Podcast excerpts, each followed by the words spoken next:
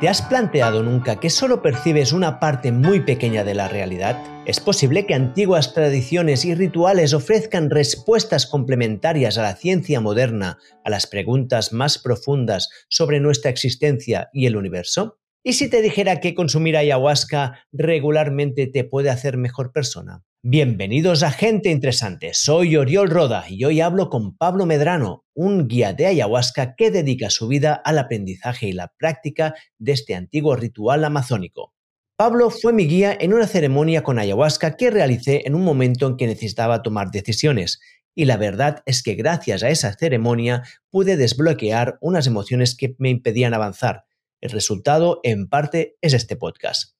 Pero más allá de mi experiencia personal, Pablo es una de las personas de referencia en España sobre la tradición y el uso de la ayahuasca medicinal y espiritual. Hoy nos sumergimos en el corazón de la selva amazónica, en un viaje que promete replantear nuestra comprensión de la realidad, la espiritualidad y la conexión humana con el universo. Con Pablo abordaremos cómo la ayahuasca nos invita a reconsiderar nuestros propios límites y la posibilidad de una existencia más integrada y consciente. Un inciso, si sigues este podcast habitualmente, te habrás percatado que la semana pasada entrevisté a una persona que defiende una visión más determinista y materialista del mundo.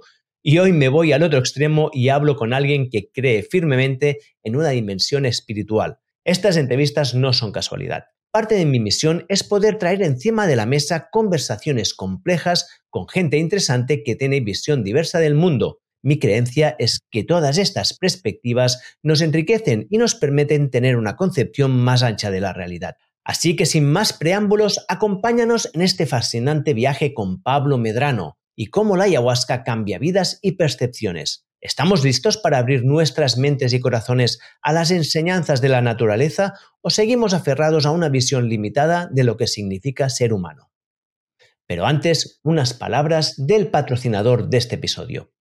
Este episodio tiene el honor de ser patrocinado por Swim, que redefine lo que conocemos como aceite oliva virgen extra, añadiendo los adjetivos de ecológico y de agricultura regenerativa Agustín Sugrañas, maestro aceitero detrás de este aceite increíble, nos abrió los ojos a los misterios y la magia detrás del alimento estrella de la dieta mediterránea en un episodio de este podcast que cambió completamente mi conocimiento sobre el aceite y me hizo descubrir cómo había estado consumiendo producto basura durante mucho tiempo. ¿Sabías que el aceite de oliva virgen extra no solo es delicioso, sino que también reduce hasta un 30% tu riesgo de padecer enfermedades cardiovasculares?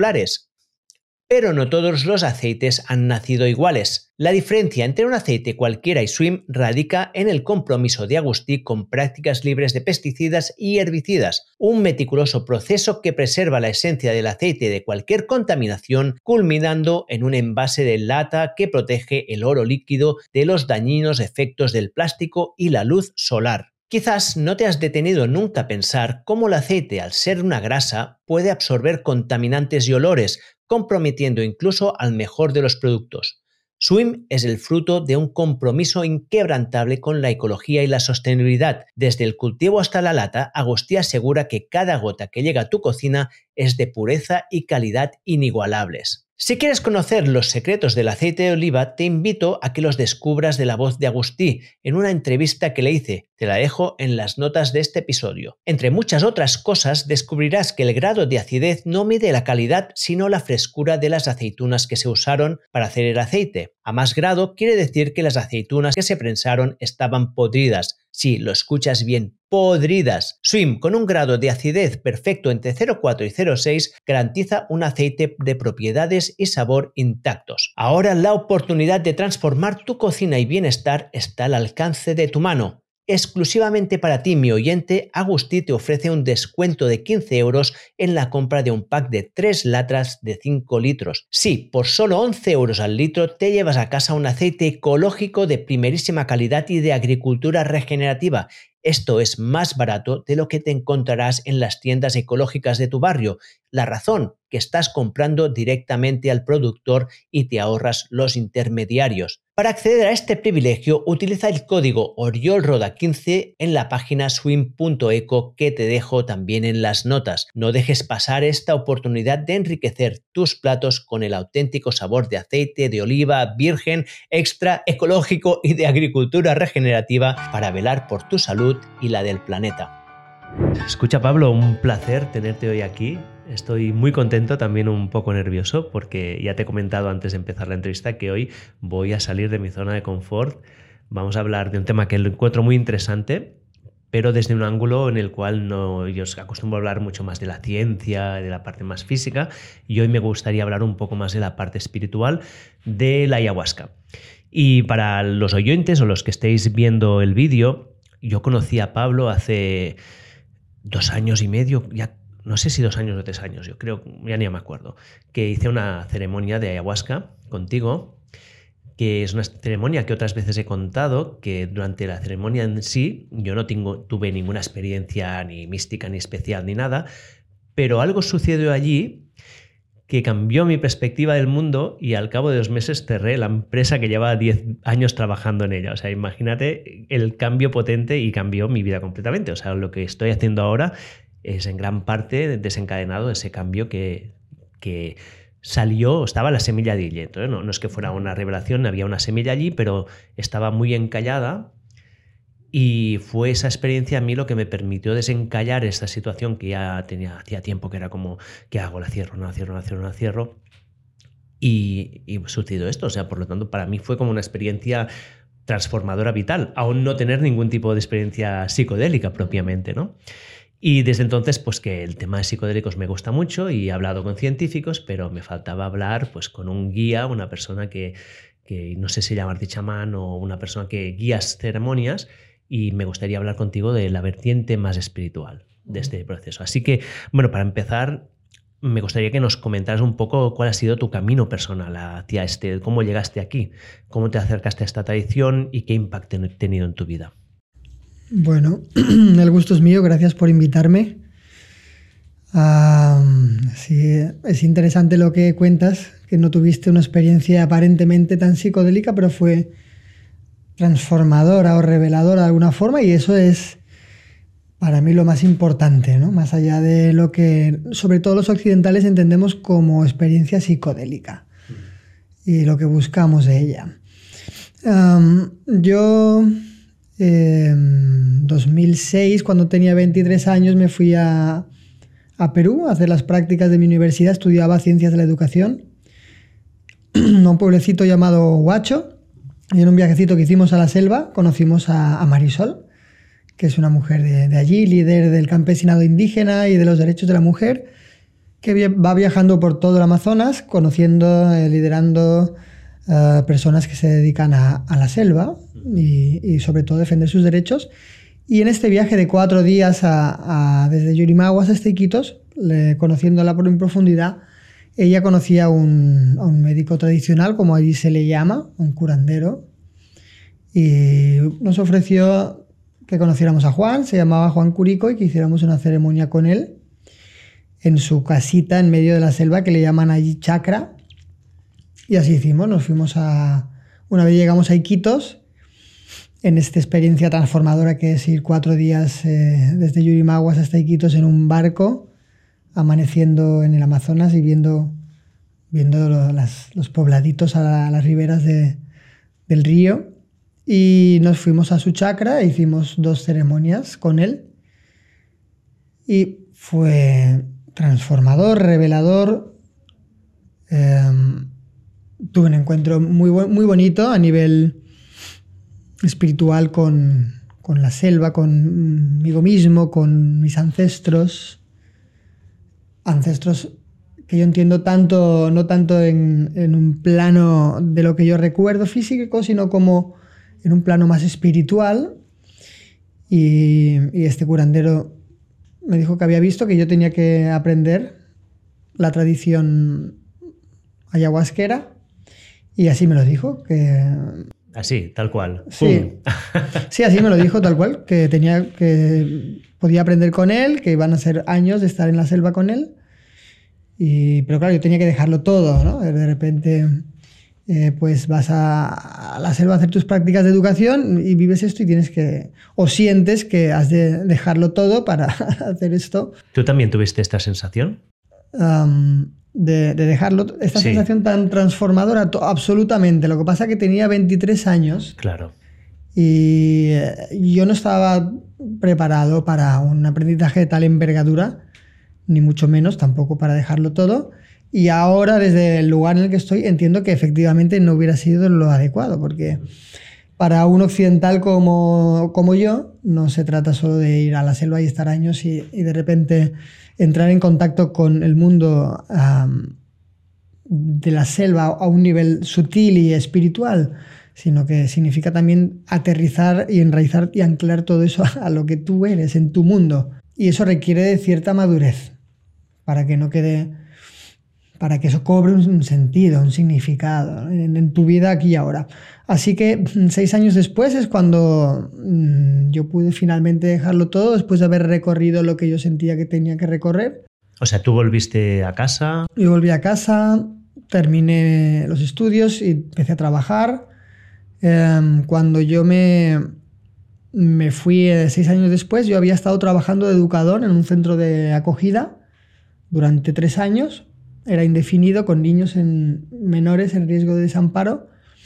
Y lo dejé todo y ahí sí sentí que ya era el momento. O sea que fíjate qué nivel de repercusión había tenido esas dos ceremonias, que eso había estado ahí. Porque como- en, en- en medio no, no hubo más ceremonias. O, No hubo más ceremonias. Wow. Yo había escuchado de alguien que hacía ceremonias aquí y allá, pero am, yo no lo, no lo sentía. No sentía. Sentía que tenía que ir a la selva, que era allí donde estaba lo que yo tenía que encontrar. Seis años se quedó eso Seis allí. años. Wow. Una semilla había quedado ahí realmente germinando. Un llamado, digámoslo así. Y, y yo fui, que me acuerdo que decían, pero bueno, tú ahora te vas allí, eh, esta persona que has conocido, pues no, no sabes dónde está, ¿no? Yo había perdido el contacto con, con Juan y con Marisol.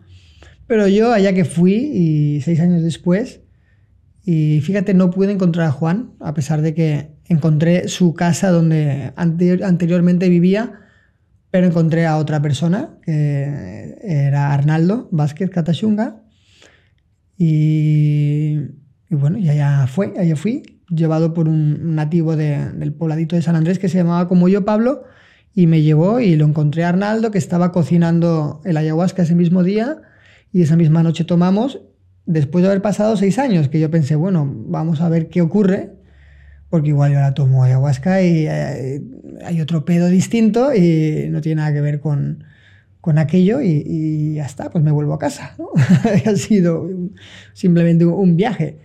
Pero no, el viaje continuó y la explicación y el sentido ah, de aquello que había ocurrido cobró aún más sentido y, y comenzó mi iniciación al día siguiente cuando yo le dije a Arnaldo que había venido a aprender. Y él me dijo que, que lo había sentido, que teníamos que preguntar a, a- a los maestros del linaje. Y en esa segunda ceremonia, pues a- ahí él preguntó a la par que mientras preguntaba, pues yo accedía a entrar en este tipo de aprendizaje de, de un orden espiritual eh, trascendental, pues que, que cambió mi vida sin ninguna duda. Mm. Pues has dicho que Arnaldo, Arnaldo fue entonces tu maestro. Sí. Y di- dices que preguntó al- a los maestros al linaje, o sea, lo preguntó a nivel espiritual, digamos, o había unas personas. A nivel espiritual, eh, en la experiencia de, de los linajes, en este caso de mi linaje amazónico. El, el cu- curandero el médico tradicional, eh, cuando toma la ayahuasca entra en, en un, eh, en un en universo, en un universo, digamos, en un eh, estado de conciencia ampliado en el que eh, la presencia de- del espíritu, de los maestros del, del linaje está eh, y el conocimiento fluye y se transmite de esta manera, ¿no? La información fluye en esta forma, desde esta conexión a un nivel de, conciencia ampliada. Y en resumidas cuentas, pues cuando tomas el ayahuasca eh, ves, ¿no? Ves eh, a, los maestros y en este caso pues yo veía a un maestro muy grande que me daba el, acceso y el permiso para entrar en, este camino de, conocimiento que para nosotros es sagrado, mientras Arnaldo en ese mismo momento decía que los maestros accedían a que yo entrara en este camino. Y todo eso estaba conectado y esta es una de las cosas que le dan sentido a la experiencia que uno tiene con la ayahuasca. Cuando lo que tú estás viviendo internamente en forma de entendimiento de visiones se conecta con lo que tu guía, en este caso mi maestro, te está guiando y está cantando y está diciendo. O sea, el canto del maestro te está guiando en tu propio encuentro con tu propio canto, con tu propio camino de conocimiento. Tanto en cuanto el canto como esto, ¿no? como la guía a un camino de conocimiento. Y entonces, ¿cuánto tiempo estuviste allí?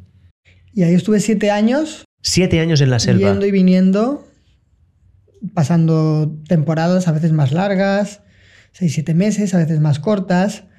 Eh, y durante esos siete años haciendo un camino de, de un compromiso profundo, haciendo dietas, como se le llama allí en la selva, dietas se refiere tanto a tomar durante ciertos periodos ciertos concentrados de plantas o de cortezas de árboles y también periodos de abstinencia sexual para, digamos, um, entender mm, tu propio cuerpo y tu mente y tus pensamientos a un nivel más profundo y limpiarlos, que para eso sobre todo son las dietas los concentrados de plantas y de árboles sería como podríamos llamar aquí ahora que está muy de moda tomar eh, o hacer unos tratamientos de desparasitación intestinal que a la vez un pues, detox o un detox, pero sobre todo desparasitación intestinal vamos a decir ¿no? que, mm. que, se conecta con toda esta eh,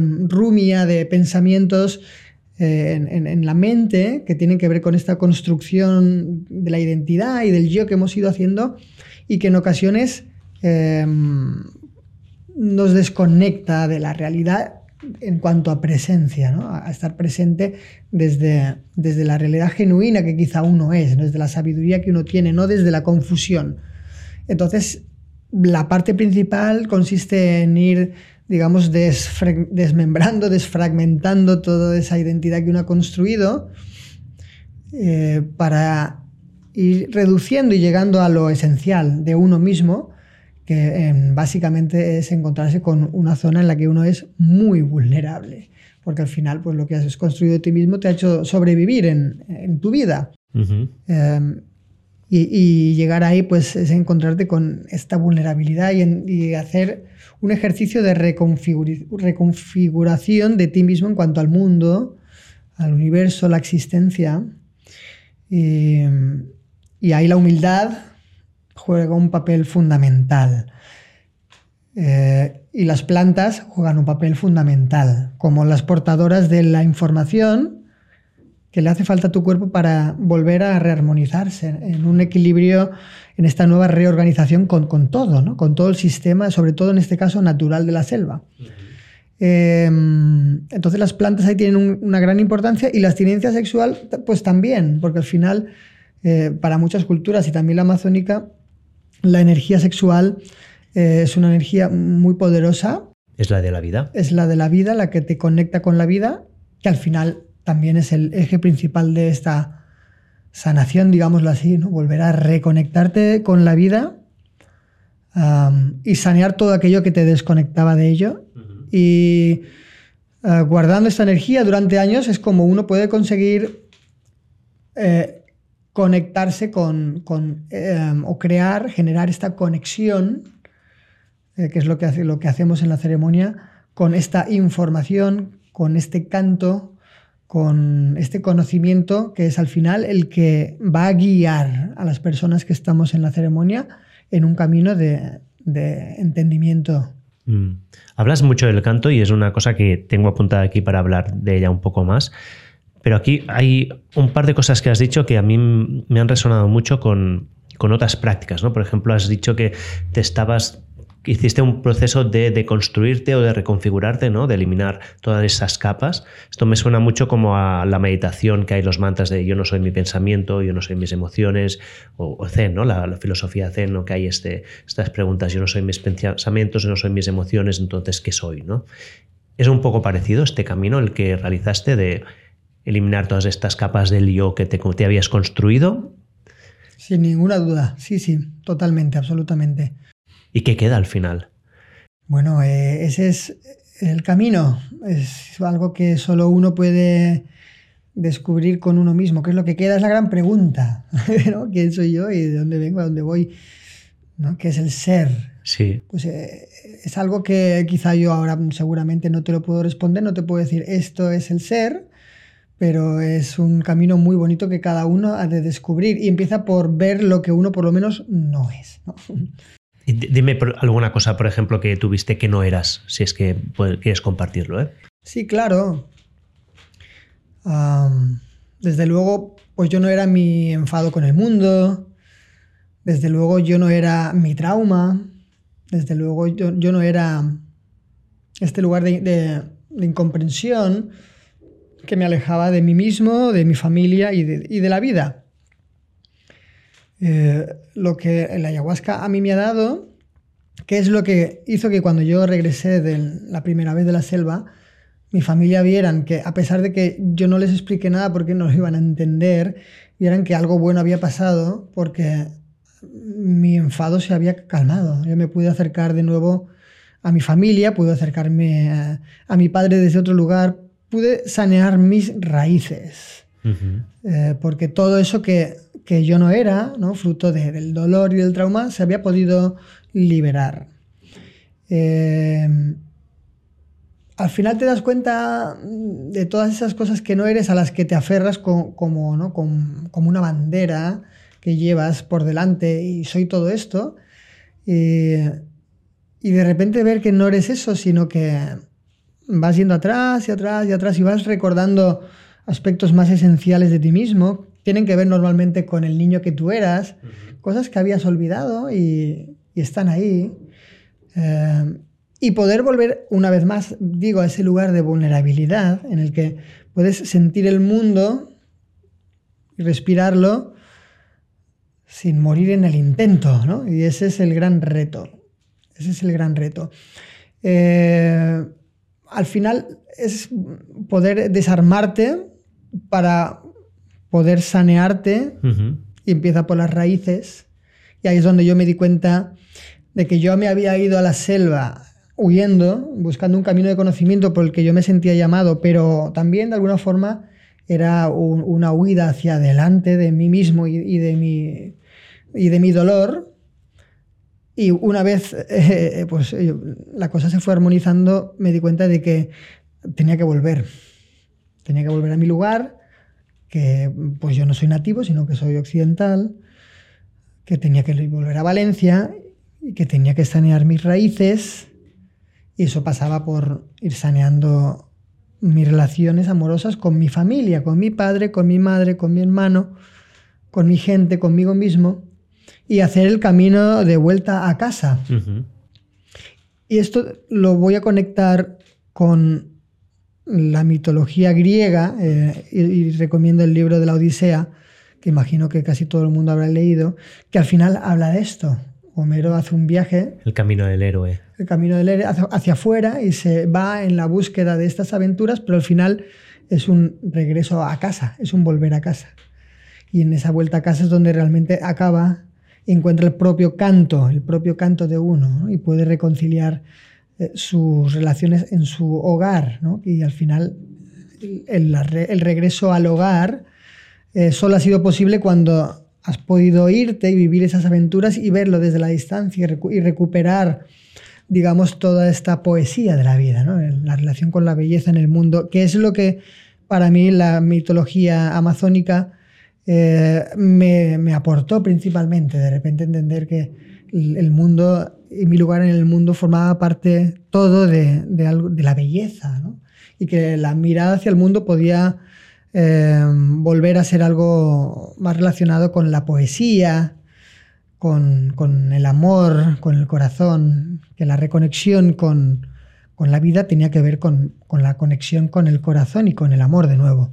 Ya que has comentado las, un poco la, cultura amazónica, ah, ¿me podrías decir un poco cómo, qué, papel juega esta planta, la ayahuasca, en las tradiciones de las comunidades ancestrales de por allí?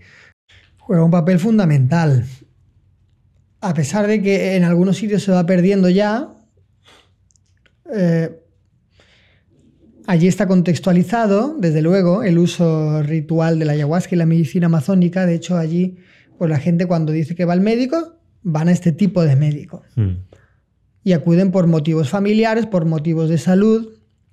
Lo que el médico hace es cuando les da ayahuasca, es hacerles ver y entender qué es lo que ocurre, o sea, digamos que llevar la conciencia a donde no la hay, o traer del inconsciente, de la zona donde, donde la cosa no se ve, o, de lo que uno no es consciente, llevarla al consciente y que la persona pueda eh, integrar esa conciencia a todos los niveles, ¿no? desde el entendimiento, desde la mente hasta el cuerpo.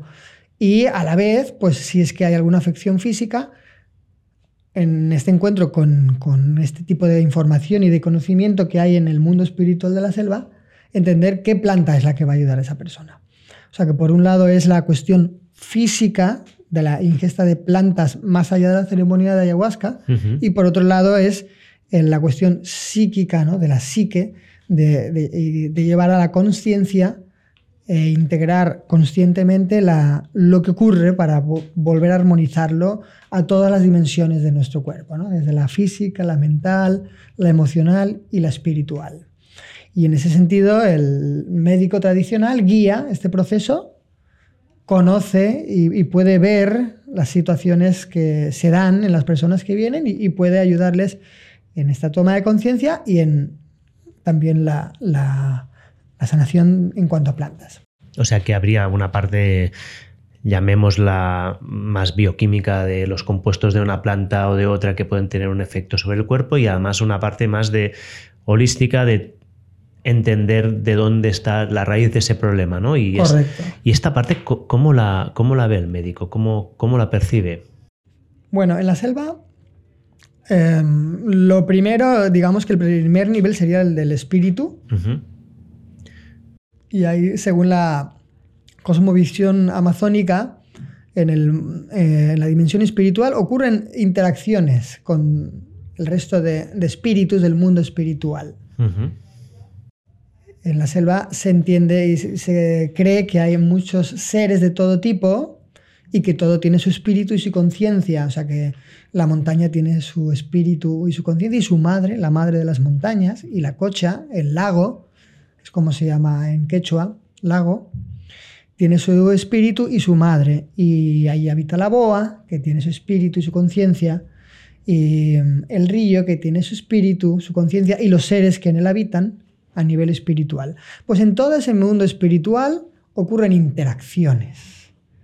Y que a uno le pueden provocar de repente eh, estar desalineado en algún aspecto eh, con el resto del mundo espiritual y con uno mismo eh, a nivel emocional y a nivel físico y de ahí pues desencadenar diferentes enfermedades o afecciones. Hmm. Eh, todo esto, eh, para que nosotros los occidentales lo podamos entender, sería lo que se conecta con esta mitología amazónica. Pero para el médico tradicional esta dimensión espiritual es la más importante. Pero de ahí se va hacia la mental, la emocional y la física, Ah, para poder ir armonizando y realineando de nuevo todo con, este fluir de, energía que nos conecta de nuevo con la vida en armonía. para que lo podamos entender un, poquito mejor, yo creo que, porque eh, como es algo muy fantasioso y mitológico para nosotros, em, digamos que eh, en el sistema que somos, si todo ha de estar en, armonía con lo que somos y pensamos, desde lo micro, ¿no? y esto iría desde la microbiota y, lo que nos habita más a, nivel microorgánico, hasta lo macro, ¿no? lo que también se conecta con nuestro sistema en todas las dimensiones, más allá de, nuestro cuerpo, eh, con todo lo que vivimos y nos rodea. Los estímulos, las frecuencias que están en contacto con nosotros. Esto en nuestro mundo occidental pues también tiene un sentido, ¿no? Todas las frecuencias a las que estamos expuestos todo el tiempo, informaciones um, o tipo de tóxicos que hay en los alimentos eh, y, en, el agua, ¿no? O sea, ¿qué tipo de información es la que está fluyendo en nosotros y, y, con la que estamos en contacto a todos los niveles, desde nuestros pensamientos a nuestras células, desde nuestra microbiota hasta nuestras emociones. Pues desde ahí lo entendemos mejor y desde ahí el, médico tradicional lo que hace es tratar de volver a recuperar la armonía en todos estos sistemas. Mm. Esto puede que a algunos del que esté escuchando les suene muy metafísico, pero simplemente para ponerlo en contexto, mm, Pablo, tú esto a lo mejor no lo sabes, pero aquí en el podcast he hablado mucho sobre la luz, y cómo la luz del sol nos afecta y cada frecuencia de la luz tiene efectos sobre nuestro cuerpo muy distintos. La luz infrarroja mejora la función mitocondrial, la luz ultraviolada es la que nos permite producir vitamina D. O sea que esto a nivel científico está más que aceptado. Has hablado de microbiota, has hablado también de tóxicos, pero es que si hablamos de conciencia y de campos, hay en la física actualmente hay el movimiento de la, de la panconciencia, que es una teoría que dice que aparte de lo que vemos físicamente hay unos campos de conciencia porque es lo único que permite explicar una cosa que es inexplicable, que es la conciencia que no se ha conseguido entender de dónde viene, ni dónde está, ni, ni, si cómo puede ser que el cerebro la genere. ¿no? Entonces, hay físicos que hoy en día ya están hablando de esto. O sea que esta parte mística se junta también con la ciencia en muchos, en muchos sitios. Son es campos de exploración nuevos que aún no son muy raros, pero que no tenemos que descartarlos pues simplemente porque decimos, no, esto es una cosa de la mitología que ya no va con el mundo moderno. Sí, además has dicho mm, tomar el sol, llevar la luz a donde, a donde no la hay, donde aquello que está sumergido en un lugar de, oscuridad y que, de la que uno no eh, sabe o no es conocedor o no tiene conciencia de lo que ocurre ahí.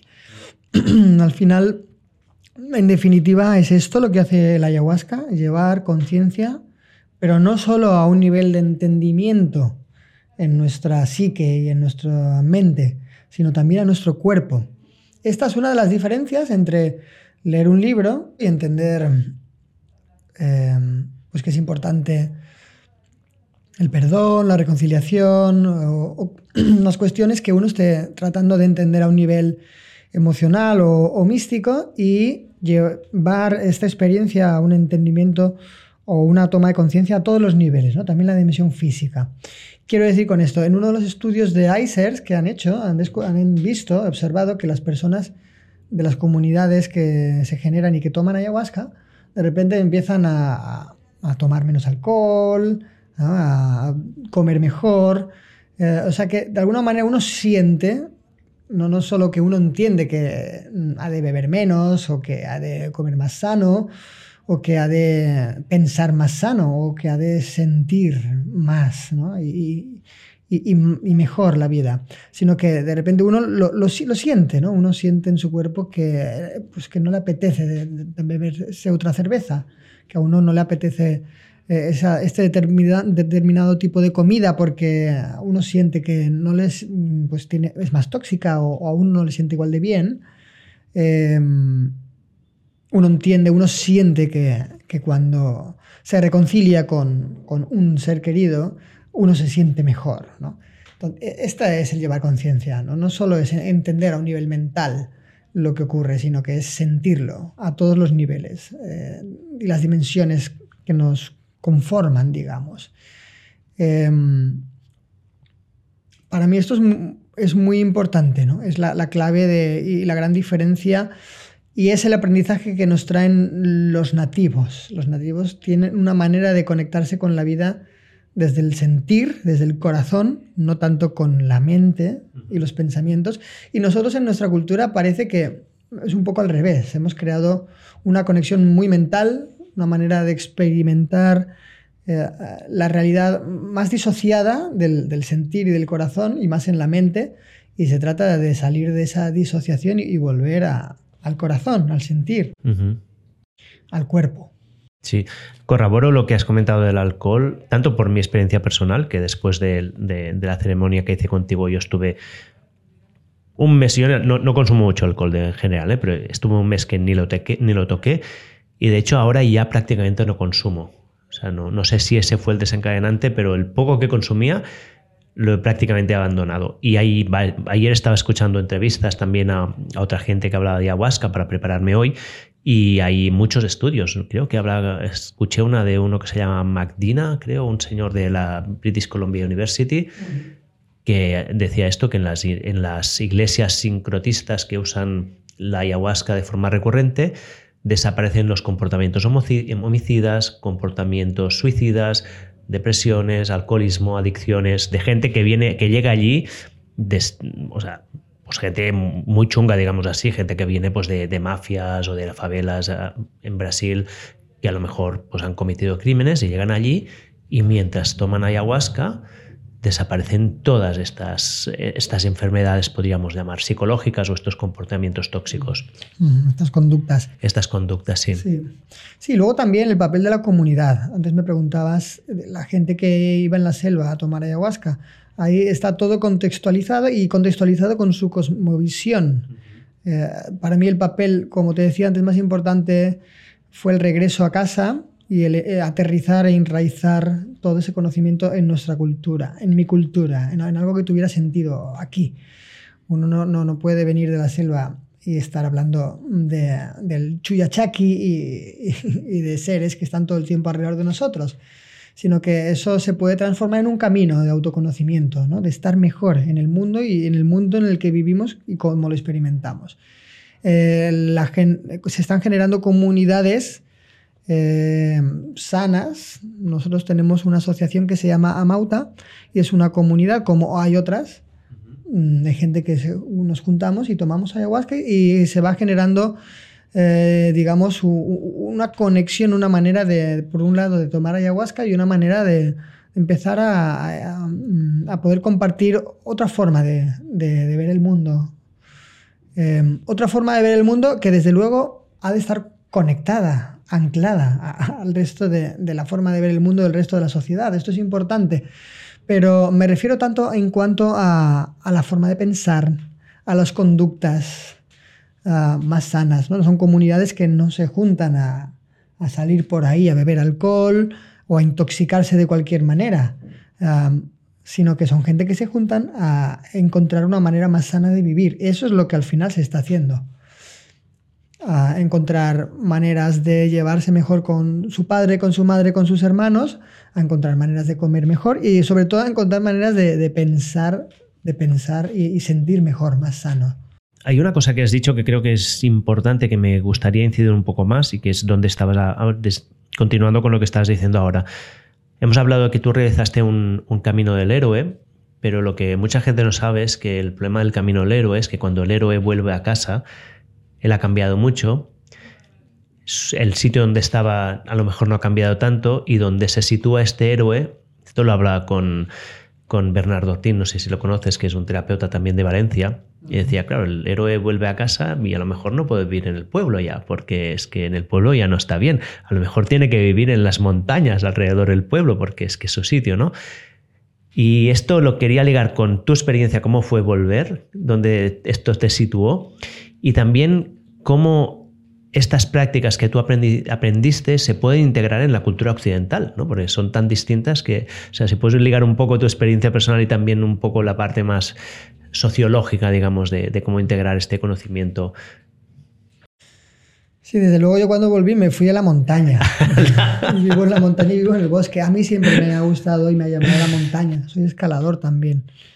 ¿Eres escalador? Sí. Ay, mira, yo también. ¿Ah, sí? Sí, sí. Ah, pues no lo sabía. Me encanta, a mí me encanta escalar. Escalo menos de lo que me gustaría, pero me ah, pues encanta. Ah, iremos a escalar. Vale. Sí, sí. Pues sí, eh, y desde luego, pues uno vuelve y hay que recuperar la integridad de todo ese autoconocimiento que, que has encontrado en ese viaje. Y eso no está reñido con, sino más bien lo contrario, con sanear tus raíces, con poder volver y darle un abrazo a tus padres y empezar a sanear los patrones que había tóxicos. Pero también el, desde el lugar en el que uno se encuentra tras ese viaje, pues a lo mejor requiere también el, y ahora me voy a la montaña, ¿no? Porque ahí me encuentro yo, porque este soy yo, ¿no? Porque este es el, el, lugar donde yo me encuentro a gusto, ¿no?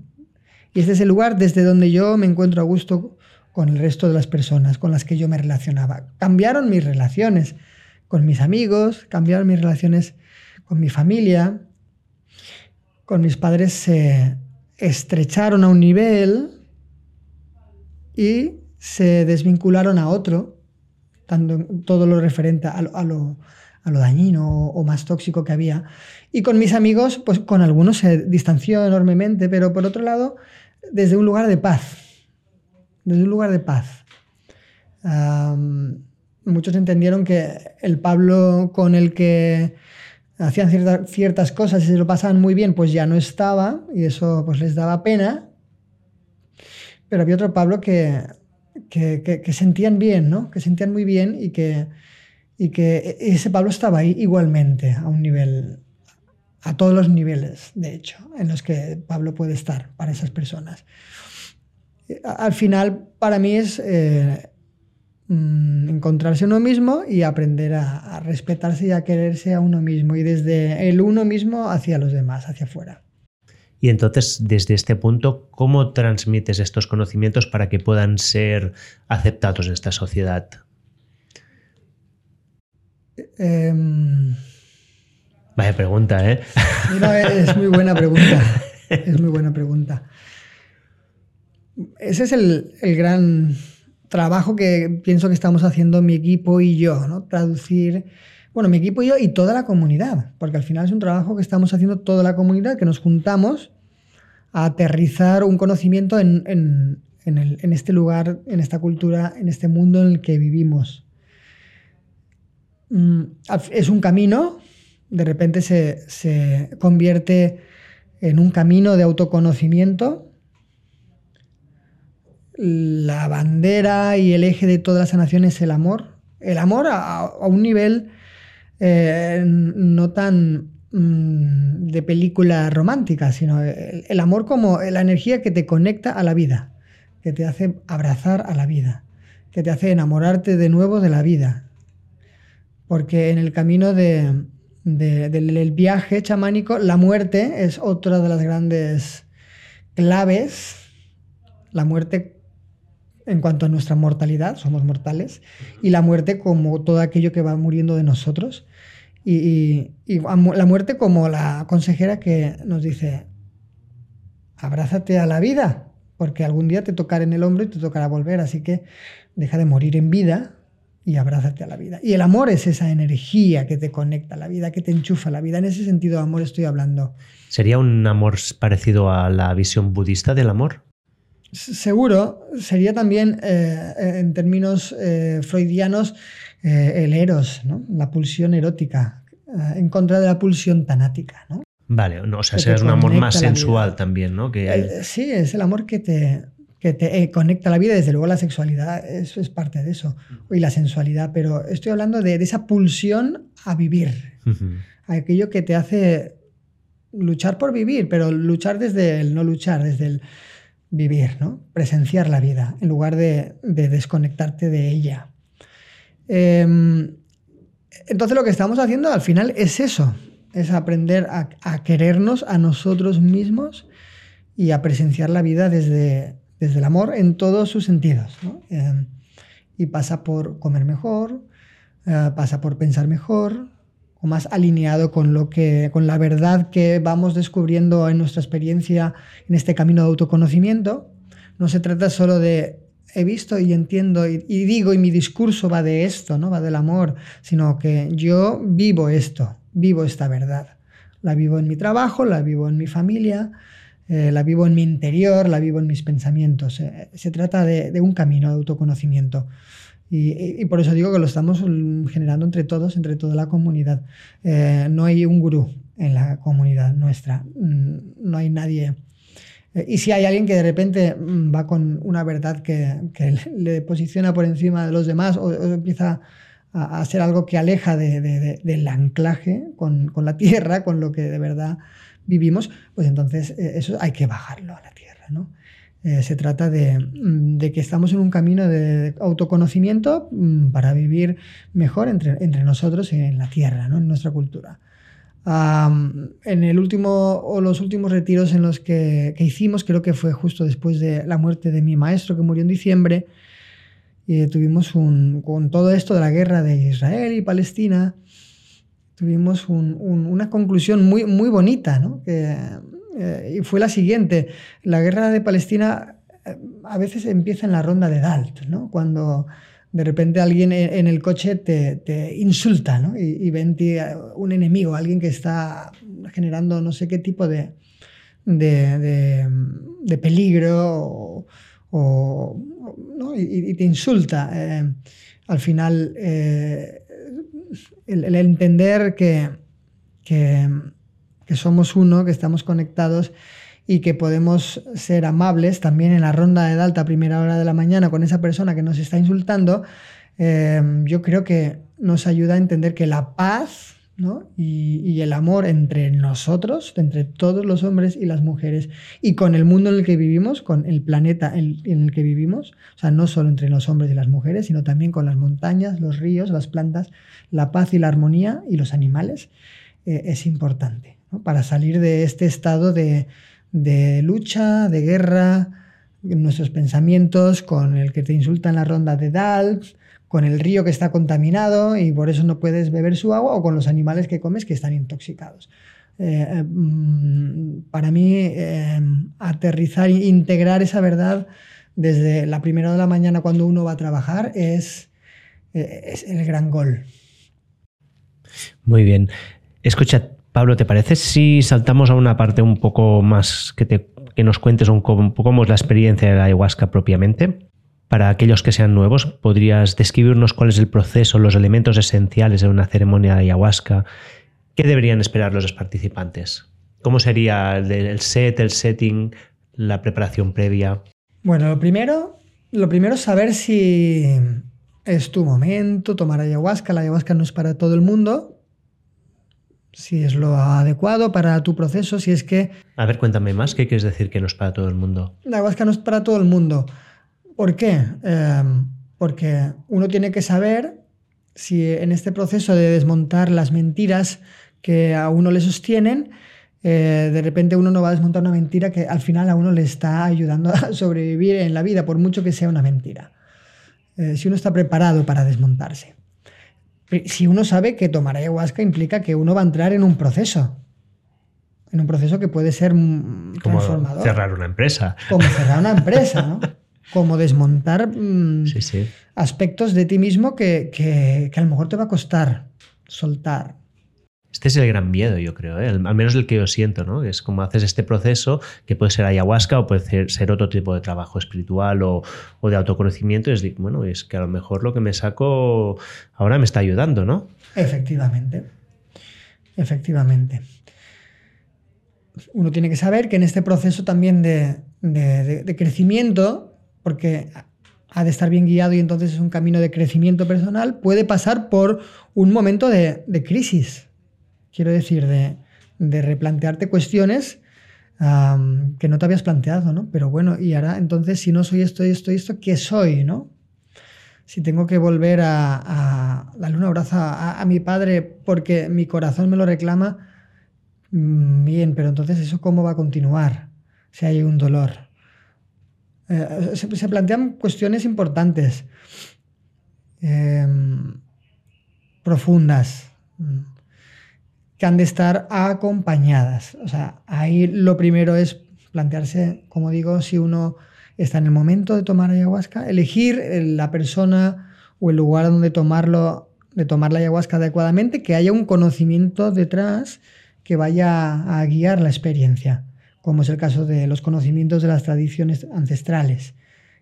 El conocimiento es una información que está fluyendo en la ceremonia y que está guiando y dirigiendo la atención a la información que es interesante y desconectando la atención de la información que es confusa. O sea, conectando con lo que es relevante y desconectando de lo que es confuso, para que al final la persona tenga un proceso de entendimiento significativo y, que le lleve a un, a un lugar mejor. Sin ese conocimiento, sin esa conexión con una información que te lleve a este proceso de entendimiento adecuado y saludable, de repente la persona podría salir más confusa. Por eso, la guía y la tradición y el conocimiento que hay detrás, que, es el que guía, es fundamental. Pero también el que, mm, según em, nuestro equipo Amauta, según el trabajo con ICERS y según Confirm, la red micelio, em, la federación Red Micelio que estamos creando junto con otros guías ayahuasqueros y con otros guías de enteógenos, que es una federación, y aprovecho a contar un poquito a nivel eh, internacional, pero sobre todo nacional, eh, que hemos creado junto con ICERS, como digo, eh, y hemos creado un código ético y un código de buenas prácticas para que haya unos mínimos en las personas que están guiando ceremonias con enteógenos que aseguren que aseguren el buen mm, hacer y el buen resultado de las personas que participan en estas ceremonias. Pues, em, ¿Cuáles serían estos códigos éticos mínimos? Estos códigos éticos tienen que ver con el compromiso con uno mismo como, como guía y con el conocimiento que uno trae y lleva, que tiene que aprender. Un compromiso con las personas, las personas o la persona que viene o que viene a la ceremonia en todo su proceso antes, durante y después y con el enteógeno en sí y, a todos los niveles, tanto de sostenibilidad como, como de las comunidades originarias de este enteógeno. Eh, eh, son unos mínimos éticos a todos los niveles, es un código deontológico también. Em, pues eh, según también hemos mm, acordado con nuestra Federación Red Micel y todos los que formamos parte de ella, el que haya un equipo multidisciplinar en, este proceso es, muy, es, muy, importante. Pues eh, lo ideal es que haya un médico, como en nuestro caso en Amauta, que revise los formularios médicos de todas las personas que, que participan en, la ceremonia para comprobar que médicamente eh, está todo bien, que no hay ninguna interacción con un proceso médico que, esté teniendo o con una medicación que la persona tome, porque de ninguna manera esto ha de ser algo que sea suplente de un tratamiento médico o de un proceso médico que la persona esté teniendo nunca. Em, por un lado. Y por otro lado, que haya un apoyo psicoterapéutico para que si la persona, como digo, entra en un proceso de, crisis porque eh, eh, hay algo que está enfrentando y que es importante, pues tenga el apoyo psicoterapéutico para que al final eso que parece una crisis no sea más que un paso más en un proceso de crecimiento. además, nosotros con Amauto hemos creado también otro espacio que se llama Tantana, que se reúnen los, creo que es el último miércoles de cada mes en Barcelona, em, gente de la comunidad y dos personas que guían conmigo las ceremonias y se reúnen para hablar y compartir las experiencias que han vivido, poder contarlas en un entorno en el que se entiende lo que cuentan, porque son personas que también toman ayahuasca o que están en, este tipo de entornos y, que, y con cantos de medicina, que también es una parte importante de, todo esto. ¿no? Hablábamos del canto, el canto de la selva son cantos que vienen de la conexión más primitiva con la selva, vienen de los pájaros, vienen del ruido del agua, vienen del ruido de los animales, pero luego los cantos de medicina son un tipo de música de medicina que se está generando en Occidente que también pues trae un tipo de mensajes conectados con todo esto que hablamos que, a la gente le va bien, ¿no? Y se juntan y hacen este tipo de canciones y hablan de este tipo de cosas. Cuéntame un poco más de los cantos, porque yo recuerdo que esta fue como la de la experiencia que tuve yo, al menos es la, la que me impactó más, ¿no? Todo era, había música en vivo durante las horas que estuvimos en la ceremonia todo el rato cantando que lo llamas los ícaros, ¿no? Los cantos esos. Los ícaros son los que vienen sobre todo de, los sonidos de los pájaros, de los animales, de la selva.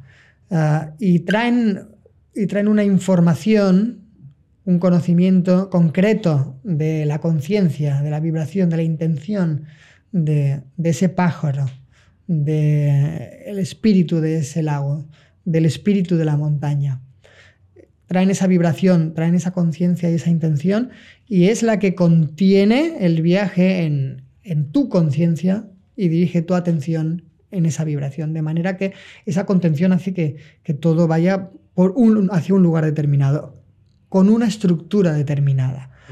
Toda canción tiene su estructura, y, así como también las visiones con ayahuasca tienen una estructura fractal. De alguna manera ese conocimiento, esa estructura te estructura, te aporta esa estructura, te aporta esa información y dirige tu atención, de manera que contiene el viaje de manera segura en una estructura de, información y de conocimiento que eh, te armoniza, que te alinea y que te lleva hacia, hacia el amor, que es lo que estamos buscando, hacia uno mismo, hacia el entendimiento y no hacia la confusión. Esta es la importancia de los cantos. Los ícaros vienen de, este saber ancestral, de, esta forma ancestral de, traer esta información y conocimiento, como digo, de los seres de la selva.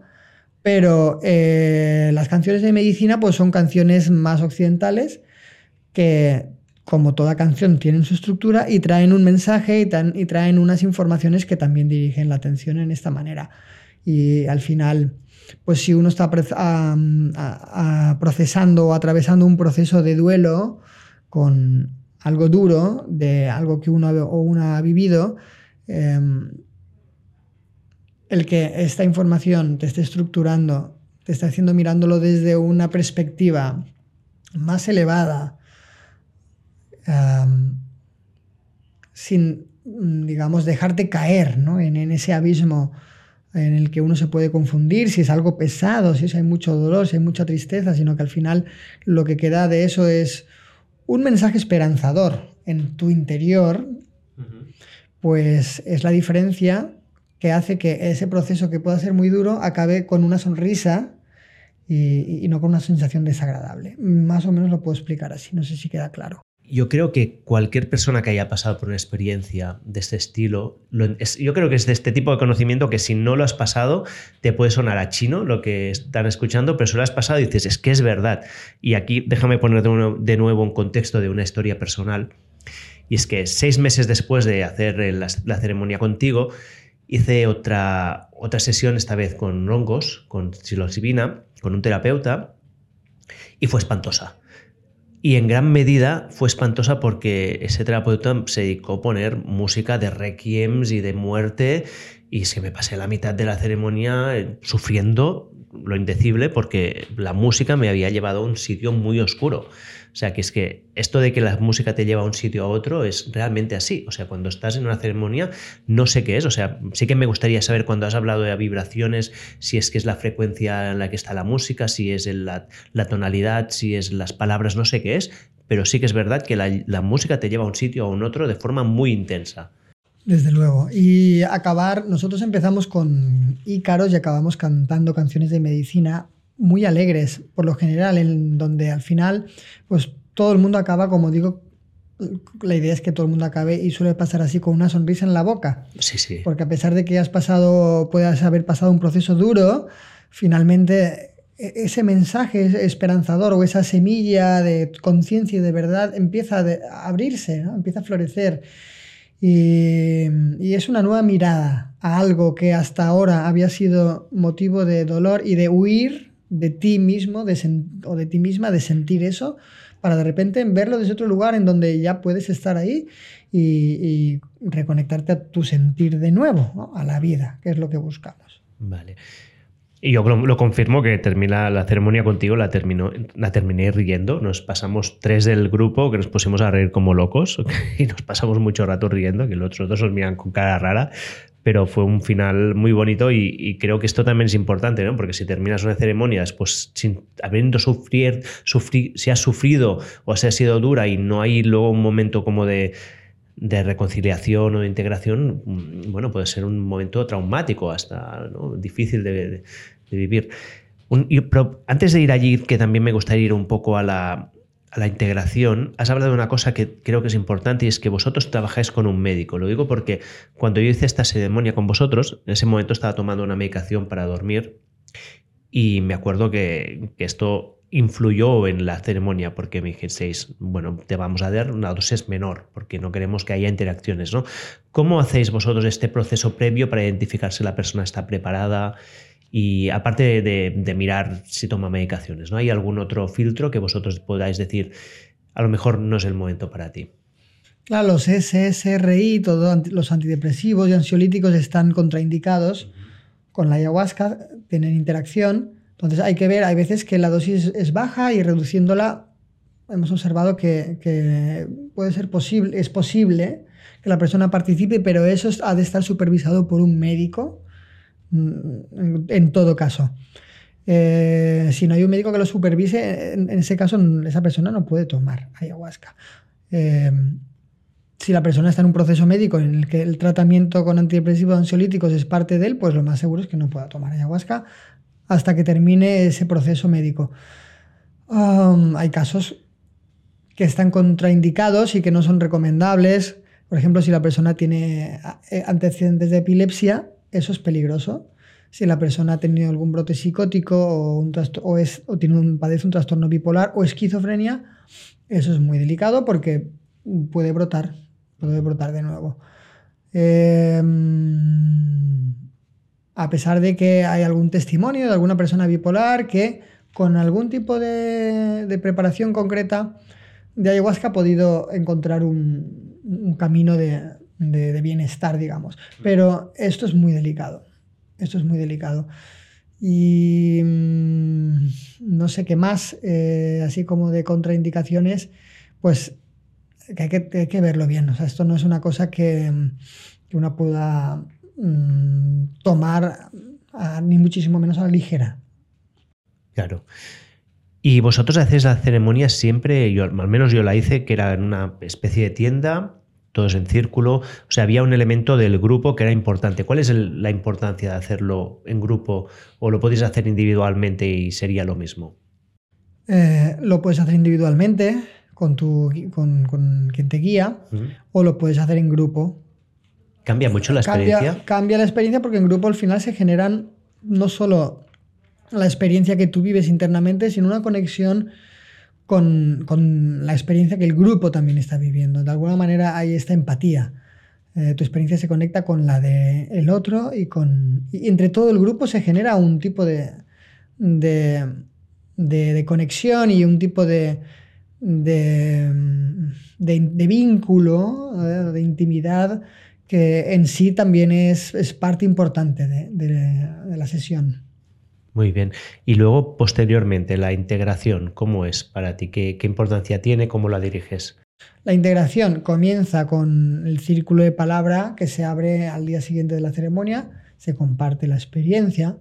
A nosotros nos gusta empezar dando las gracias por lo que uno se siente agradecido porque es una manera de, de comenzar a, ese cambio de mirada, de perspectiva con respecto a, lo que uno le pasa en la vida. Uno quizá puede estar solo pendiente de lo que le falta, del dolor que tuvo, pero si empiezas también a agradecerlo, mm, pues lo que has aprendido por el dolor que tuviste o darnos gracias por lo que tienes, mm, pues esa mirada, mm, ese cambio de mirada también de alguna manera tiene algo favorable. Eh, es como un paso hacia la abundancia interior para mí. Em, y, eso da paso a luego también escuchar el resto de experiencias que de alguna manera también se conectan con la tuya misma y que los demás escuchen tu experiencia pues, y exteriorizarla y verbalizarla es parte de, en ese entorno de las personas que han vivido contigo. La experiencia es parte de ese comienzo de integrar. Y luego queda todo la que es la verdadera integración, que es el camino y que eso son años o toda la vida. todavía estoy integrando mi primera ceremonia en 2003 y la primera ceremonia de iniciación. Eh, hacía años de eso. Es parte del camino. Integrar toda esa verdad que empieza a, florecer o que empieza a, a, ser un parte de, ti en, en, todas tus dimensiones, integrarlas en tu vida, en todas tus dimensiones de tu vida. Y eso, como digo, es un largo proceso. ¿Qué prácticas recomiendas a partir, o sea, después de una toma que puedan ayudar a que la experiencia que has vivido sea, le saques más provecho. ¿Qué tipo de prácticas? Sí, prácticas en la vida cotidiana. Mm, comer bien, desde luego. ¿Qué quiere decir comer bien para ti? Comer bien quiero decir, pues, la comida que a uno, a tu propio cuerpo, le vaya bien y, le haga estar sano. Eh, libre de tóxicos. Los tóxicos siempre, pues evidentemente a uno le afectan a todos los niveles. pero también tener, o sea, esto tiene, tiene que ver con, la higiene que uno tiene consigo mismo en todas las dimensiones, en todas las formas en las que son posibles. higiene mental, ¿no? ¿Cuáles son tus rutinas? En tu manera de pensar, cuáles son tus rutinas en tu manera de percibir el mundo y de percibir a los demás y de percibirte a ti mismo. Todo eso empieza a tener una importancia, empiezas a tomar conciencia de, eso. ¿Me puedes poner algún ejemplo para que la gente entienda bien a qué te refieres? Sí, claro que te puedo poner un ejemplo. Pues el tomar conciencia tiene que ver con que de repente te das cuenta de que en tu trabajo estás repitiendo patrones tóxicos todo el tiempo con algún tipo de compañero, que tiene que ver con algún patrón tóxico con alguien de tu familia. Por ejemplo, empezar a tomar conciencia de eso o que tú mismo, contigo mismo, tienes algún patrón mental que, te está afectando, que te está desconectando de la vida tiene que ver con enfrentar tus miedos, eh, poquito a poco, tiene que ver con, que todos tus hábitos contigo mismo empiecen a ser más saludables, desde tu manera de pensar con respecto a ti y a los demás, hasta tu manera de comer, o sea, toda la información que entra en tu cuerpo y toda la información que sale de tu cuerpo también, o sea, tus palabras, tu, tu, forma de, de hablarle a los demás, tu forma de hablarte a ti mismo, todo esto se conecta también con el mindfulness, que ahora está muy de moda y que es parte del coaching que yo ahora también estoy haciendo a, personas de mi asociación y de, y de otras. Unas guías y unos programas de coaching que tienen que ver con todo esto y se conectan con el mindfulness. Es decir, em, cómo la manera en la que tú piensas afecta a tu cuerpo, a tu cuerpo. El mindfulness viene del budismo y, si tú se ha observado y se ha estudiado científicamente que si tú meditas eh, conectándote con la compasión, o sea, con este sentir de amoroso y compasivo contigo mismo y con el resto del mundo, pues eh, neurológicamente se producen cosas muy buenas en tu cerebro. Pues a esto me refiero. El tomar conciencia de cómo piensas y cómo sientes y, que de repente eso poco a poco esté alineado con, el amor, con la compasión, con un tipo de, vibración que, va en esa dirección, pues te afecta positivamente en tu cuerpo a todos los sentidos. ¿no? Vuelvo otra vez a la microbiota. ¿Cómo comes? ¿Cómo está tu microbiota? Porque se conecta también con tu manera de pensar. Hay tantas neuronas o, o, más, según tengo entendido, en el sistema intestinal como, como en tu cerebro. Sí, sí, el eje intestino-cerebro está muy de moda ahora. Está muy de moda. Sí, sí. Pues a eso me refiero. Es una toma de conciencia a todos los niveles para estar más sano y más saludable. Eso eh, al final es lo que, es lo que importa, ¿no? Es lo que importa, es vivir más consciente. Mm. Me gusta mucho porque no te centras solo en la ayahuasca, tú estás hablando de, una, o sea, de un estilo de vida, de una forma global, ¿no? De pues la toma de ayahuasca te ayudará a hacer unos cambios, pero luego si no haces los cambios en tu vida, entiendo que se quedará como una cosa allí aislada, ¿no? Efectivamente. Efectivamente. Y de hecho, mm, voy a poner un ejemplo que siempre pone José María Fericla, que dice, en la selva he conocido muchas personas que son grandes maestros ayahuasqueros y no son buenas personas. Eh, o sea que uno puede estar toda la vida tomando ayahuasca o qué sé yo, ¿no? O tomando psilocibina o, o cualquier psicodélico, pero si no hay un camino, mm, en nuestro mundo se le puede llamar integración psicoterapéutica. Esto, como le llamamos aquí al, camino, ¿no? Una de las formas de llamarlo. Eh, para Santo Daime, que es una religión ayahuasquera, el camino es pues todo la doctrina del Daime.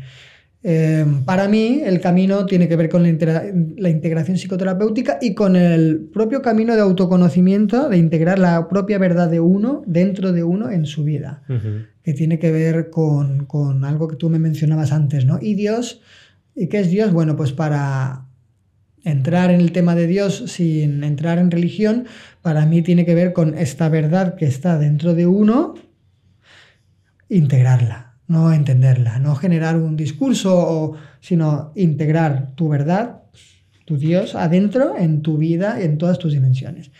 Para mí, Para mí es eso. Y de esa manera que entonces el que tomes ayahuasca, el que medites, el que hagas lo que hagas, tenga un sentido ¿no? en, tu manera de estar contigo mismo y en el mundo. Sí.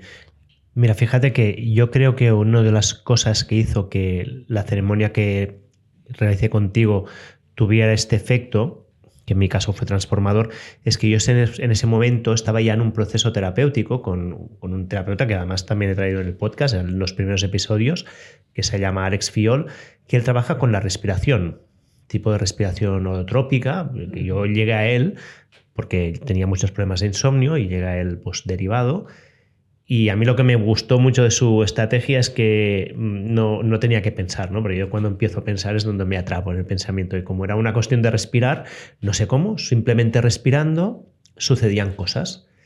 Y en ese momento yo estaba en ese proceso, llegó el ayahuasca en sí y fue como la cristalización de, lo que estaba trabajando allí, ¿no? Pero que, no estaba, no, no es una cosa aislada, ¿no? Es como voy a tomar ayahuasca. Claro, en este caso había todo un proceso que, se estaba trabajando en muchos niveles diferentes, ¿no? Exacto. Sí. Esto para los que escuchen este podcast, ya te digo que van a estar flipando, ¿eh? porque yo en general soy muy de ciencia y dame los datos. Aquí, aquí estamos en un, un, debate un poco más filosófico, más místico, pero la verdad es que es lo que quería también, ¿no? Porque ya te comenté que estoy saliendo también de mi zona de confort, pero creo que hay una realidad, una verdad que va mucho más allá de lo material que todos percibimos, pero como nos cuesta explicarla y además estamos en una cultura donde está muy negada, pues tiende a estar relegada en el, en, el oscurantismo, en una parte como ¿no? que no le damos tanto valor, pero que es allí, que es real, y que los que lo hemos vivido es una experiencia subjetiva que, es que no la podemos negar, ¿no? Sí. Y desde luego para otras culturas, esto eh, tampoco se puede negar, es parte de su cosmovisión, de su manera de entenderse en el mundo. Sí, sí. Y eso por mucho que la cultura occidental quiera, no se puede negar que hay otra cultura que lo ve y lo siente y lo experimenta así. Sí, esto me lo decía Débora González, que me decía, claro, es que cuando tú hablas con una persona de México que te habla de sus ancestros y que él va a hablar con sus ancestros y que hables y comunica, ¿quién eres tú por decir que esto no es verdad? para él sí que es verdad, lo está viviendo, lo está y, no entra en tu cosmovisión y por lo tanto parece que no puede ser cierto, pero es que para esa persona es cierto. ¿Quién eres tú para decir qué es lo que es cierto y lo que no es cierto? ¿no? Que nos hemos erigido aquí en el Occidente un poco como los guardianes de la verdad. Y a ver, es verdad, yo que vengo del método científico, el método científico tiene cosas realmente muy potentes y muy buenas, ¿eh? pero es una vertiente más de la verdad, entre muchas. ¿no? Yo creo que lo que ofrecen todas estas estrategias es ver las cosas desde otro ángulo. Y, esto es enriquecedor siempre. Exacto. Escucha, ya que me he metido un poco en esto, cuéntame algunos casos, algunas situaciones que has visto tú de gente que ha hecho este cambio de visión y que ha podido transformar tu vida. ¿Qué has visto en tus experiencias? Bueno, desde eh, el caso, los casos así más eh, impactantes para mí han sido tres mujeres que han venido en casos terminales de, cáncer y que han podido tener una muerte en la que se han podido juntar con su familia y han podido hablar de la muerte en la sesión con sus hijas, que una era de 13 años y la otra era de 15. Han podido mm, tener un, entendimiento y una perspectiva de su tránsito hacia la muerte Em, pues como diría yo, de una forma que les ha, les ha permitido entregarse a ese proceso con paz. Han podido, si no lo tenían, desarrollar un entendimiento espiritual, ¿no? conectarse em, con, con una verdad espiritual en ellos que les ha ayudado en ese tránsito. Y eso ha sido muy bonito. Eso ha sido muy bonito cómo la ayahuasca les ha ayudado en este proceso tan importante al que todos vamos a ir, que es la muerte. fíjate, ahora me viene a la cabeza también ah, el caso de un chico jovencito, eh, tenía 18, 19 años, que había sido diagnosticado de esquizofrenia, no era esquizofrenia, evidentemente, pero lo habían diagnosticado así, él estaba como muy desconectado de, de la realidad y no podía mirar a nadie a los ojos y, y el mundo era algo que le sobrepasaba y después de un retiro de ayahuasca, pues él pudo anclarse a la, tierra de alguna forma eh, y, mirar a la gente a los ojos y, seguir con su vida, ¿no? Hacer un, seguir estudiando, eh, se puso a viajar. Esto, esto fue muy, muy bonito. así que son como casos especiales de personas que tienen como algún tipo de, situación complicada en, sus vidas y, la ayahuasca de repente en este llevar conciencia pues les ha ayudado. Pero para mí el gran caso es el de todos los días, de, cualquier persona que, puede eso, tomar conciencia de, cosas tan sencillas como, como mira, em, he ido a darle un abrazo a mi madre y, y hacía años que no lo hacía. Cosas así, ¿no? Tan sencillas. Y esto me ha liberado. Estoy en paz, estoy, tranquila y duermo mejor. Para mí este tipo de situaciones son las, las más significativas, ¿no? Más que las grandes mm, sanaciones que puede o no puede haber con la ayahuasca, son estas situaciones del día a día, que a uno le permiten vivir más consciente y más tranquilo. Claro, porque a veces nos centramos en las anécdotas que son a lo mejor más brillantes y más espectaculares, pero yo igual, ¿eh? al final yo lo voy un poco ligando a mis propias experiencias y, y para mí fue esto, fue poder cambiar ligeramente la manera como yo me relacionaba con mi empresa en este sentido, ¿no? O en gente cercana, ¿no? Que ya te he comentado que mi tío está ahora, también ha entrado mucho a este mundo y yo lo he visto cambiar muchísimo su, su manera vital de estar con el mundo y no son cambios, o sea, he visto mucho el cambio, pero no te sabría decir en qué he cambiado exactamente, siempre te veo que está mejor, pero todo es muy sutil, no es en como, oh, era muy cerrado y ahora es un parlanchín, no, no, eh, pues tenía un gran trauma y ahora se ha curado, ¿no? Es como cosas muy sutiles que de golpe ves a la gente mejor, como has dicho tú, más anclada, ¿no? más tranquila, con una mirada más, más dulce, ¿no? Exacto. Mm. Por ahí me parece a mí que va la cosa. ¿Y cómo tendría, cómo recomendarías a alguien que quiera iniciar un proceso de este, de, crecimiento personal, de transformación? ¿Cómo le recomendarías que empezara a trabajar para poder llegar a una ceremonia de forma adecuada? Como decía antes, primero ver si efectivamente es el momento, si está con la disposición y la energía, pero también la disposición a todos los niveles, ¿no? En el trabajo, en su casa, como para poder emprender este tipo de proceso personal y encontrar el lugar y la persona que a uno le, siente que, va bien, ¿no? Que de repente todo va fluyendo, eh, que es un lugar seguro, que la persona tiene un conocimiento, si hay una comunidad que, con la que uno resuena, ¿no? Se siente que es una comunidad pues como sobria, como anclada, como eh, que se siente bien. Que no se sienten cosas raras eh, en cuanto a que pues no sé, ¿no? Que, que la verdad que, se, como que se va cociendo entre todos, pues es una verdad que cuaja bien en, la realidad, ¿no? Y, contigo mismo y con el resto de la sociedad. Em, si además hay un equipo multidisciplinar, pues aún mejor. Em, que conectas con tu guía, que hay un compromiso antes, durante y después, un compromiso ético. Pues todas estas cosas que te informen bien de, la ayahuasca que, se toma, porque hay diferentes maneras de prepararla, de la tradición, que, se informe bien en todo momento, que se sienta claridad en todos los sentidos, eh, pero sobre todo que se sienta también eh, humildad, humildad. Eh, quiero decir con esto, pues que todos estamos, eh, obviamente, al mismo nivel en este proceso de descubrimiento. Quizá yo en mi grupo, yo las ceremonias porque traigo la tradición, pero yo soy uno más eh, que está haciendo su, proceso de autoconocimiento.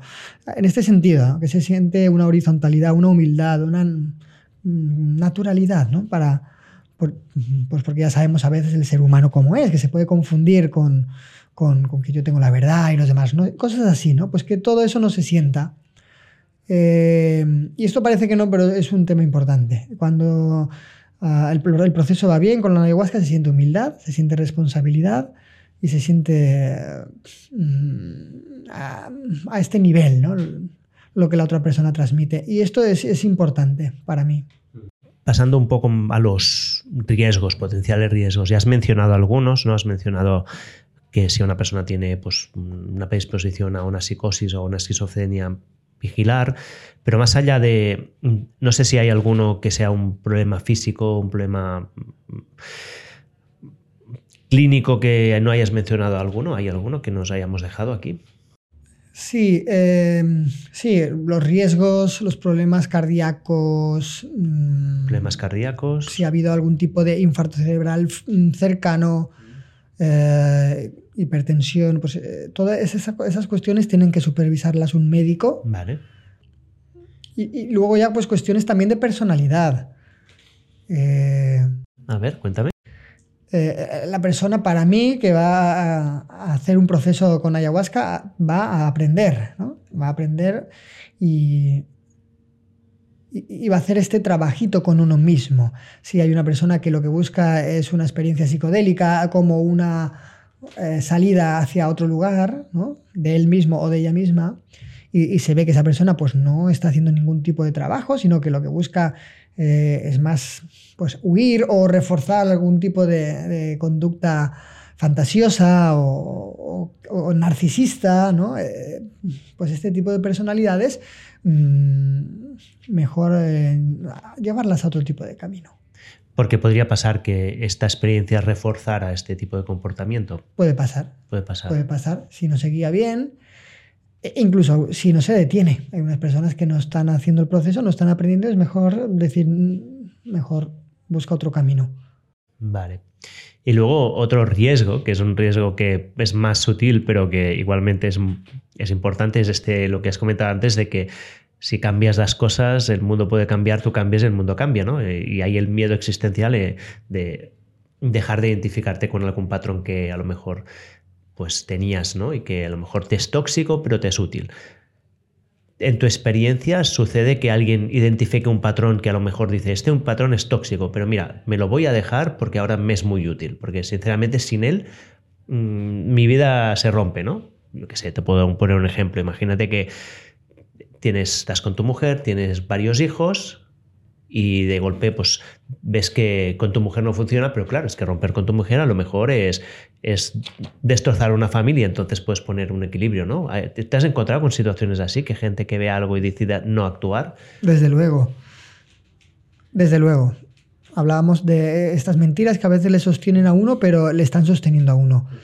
Y esto que hablabas de la mujer es un tema muy importante. Hay personas que van a tomar ayahuasca y, de repente hay un deseo, y de pronto hay algún patrón mental que se filtra y que no es la ayahuasca y, dicen, me ha dicho la ayahuasca que tengo que dejar a mi mujer. ¿no? y, se encuentran con, una situación complicada. Eh, y lo que amaban a su mujer, eh, qué sé yo, ¿no? Yo siempre recomiendo dejar reposar lo que uno ve y siente eh, con, las sesiones con ayahuasca, porque como digo, es un camino de años de ir integrando la verdad que uno va encontrando y a veces lo que uno encuentra no es la verdad, sino es lo contrario, es la confusión que, y la ve y toma conciencia de ella. Entonces, em, por eso la guía y la comunidad con la que uno toma es muy importante, porque es un proceso de años y, em, y uno tiene que saber si desea mover de verdad el piso donde uno está o si mejor dejar el piso como está y, seguir mm, con lo que uno tiene, más, porque uno pues más o menos se apaña con su vida y, ya se verá, ¿no? Si en algún momento uno tiene las ganas de de verdad mover el piso con todo lo que eso implica, ¿no? Con que se caiga algún pilar importante y uno tenga que volver a reconstruir la casa. Claro, sí, sí. No sé si queda claro. Yo creo que sí, bueno, al menos a mí, porque como yo he vivido esta situación, yo me identifico mucho con esto. En mi caso, yo rompí la casa, ¿eh? ya lo viste, que... pero era el momento de romperla también. O sea que no estoy. No, no, es una. Me curiosamente que es uno de esos momentos que pasarlo fue muy duro, pero que no me he arrepentido nunca de hacerlo. ¿no? Fue un cambio radical en mi vida, muy duro, un año, un año muy duro posteriormente pero que no ha habido ningún momento de decir, no, no, es que no tomé la decisión correcta. Era una decisión que estaba allí, que se tenía que tomar y simplemente, pues, eh, esto me ayudaba a, cristalizarla, ¿no? Pero luego hay otras situaciones que puedes decir, ah, no quiero ahora tampoco meterme en esto.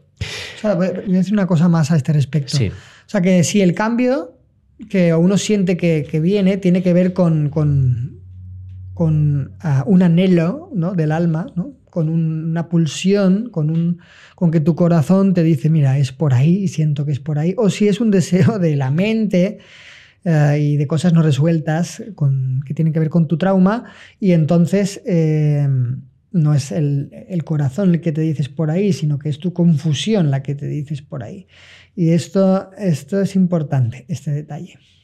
Y esto distinguirlo no es trivial, ¿no? Supongo. Y esto de distinguirlo no es trivial y a veces requiere de dejar reposar lo que uno ha visto y, y con el tiempo todo va cayendo por su propio peso. Muy bien. Escucha, otra pregunta relacionada con riesgos, ¿no? Mm, entiendo que cuando tú tienes una experiencia puede llegar a ser, mm, como lo hablaba, la semana pasada hablaba con, con Javier Pedraza y me mencionaba los brotes psicóticos canábicos mm, esporádicos, o sea que tú puedes tener un momento de una experiencia que se asimila mucho a un brote psicótico, pero que luego desaparece y vuelve, ya está, y no pasa nada.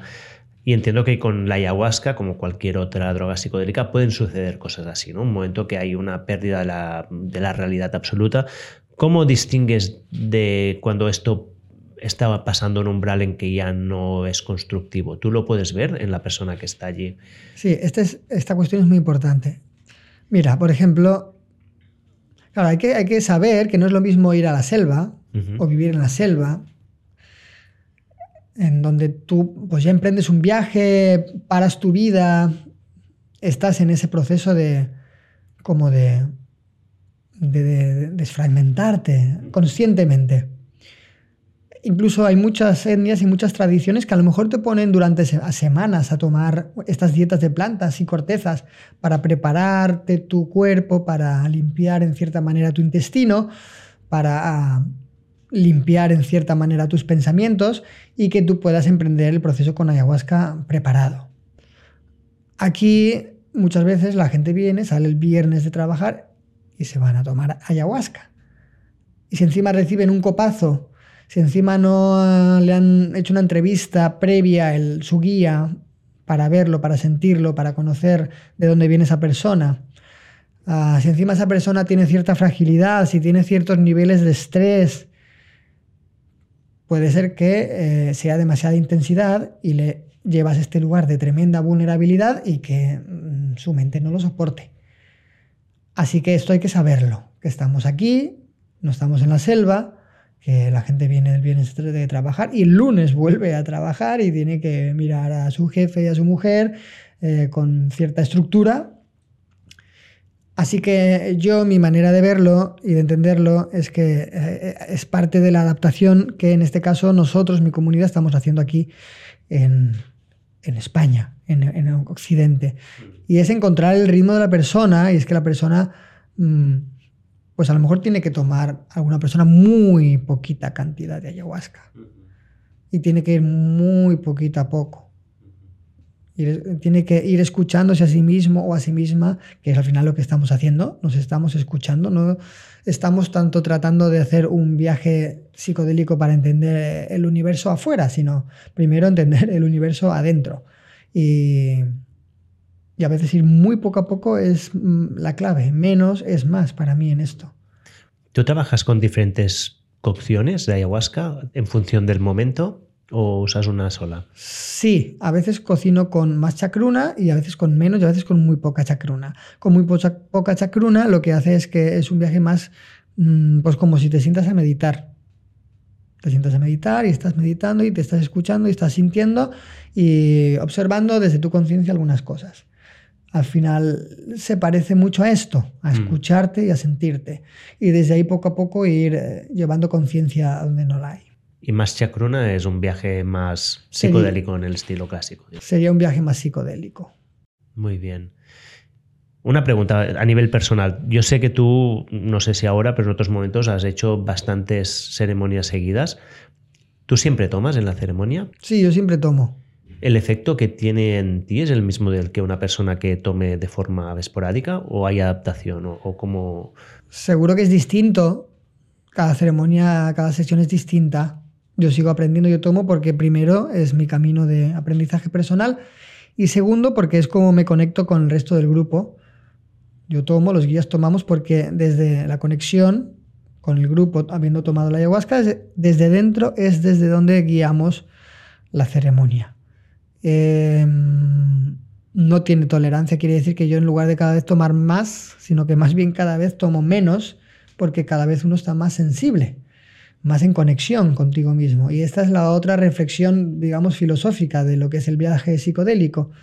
Hay personas que dicen, que vienen por primera vez y dicen, yo no siento nada. Pero, ¿qué estás buscando? ¿no? ¿Qué, qué, quieres ver? ¿Cuál es la conexión que buscas?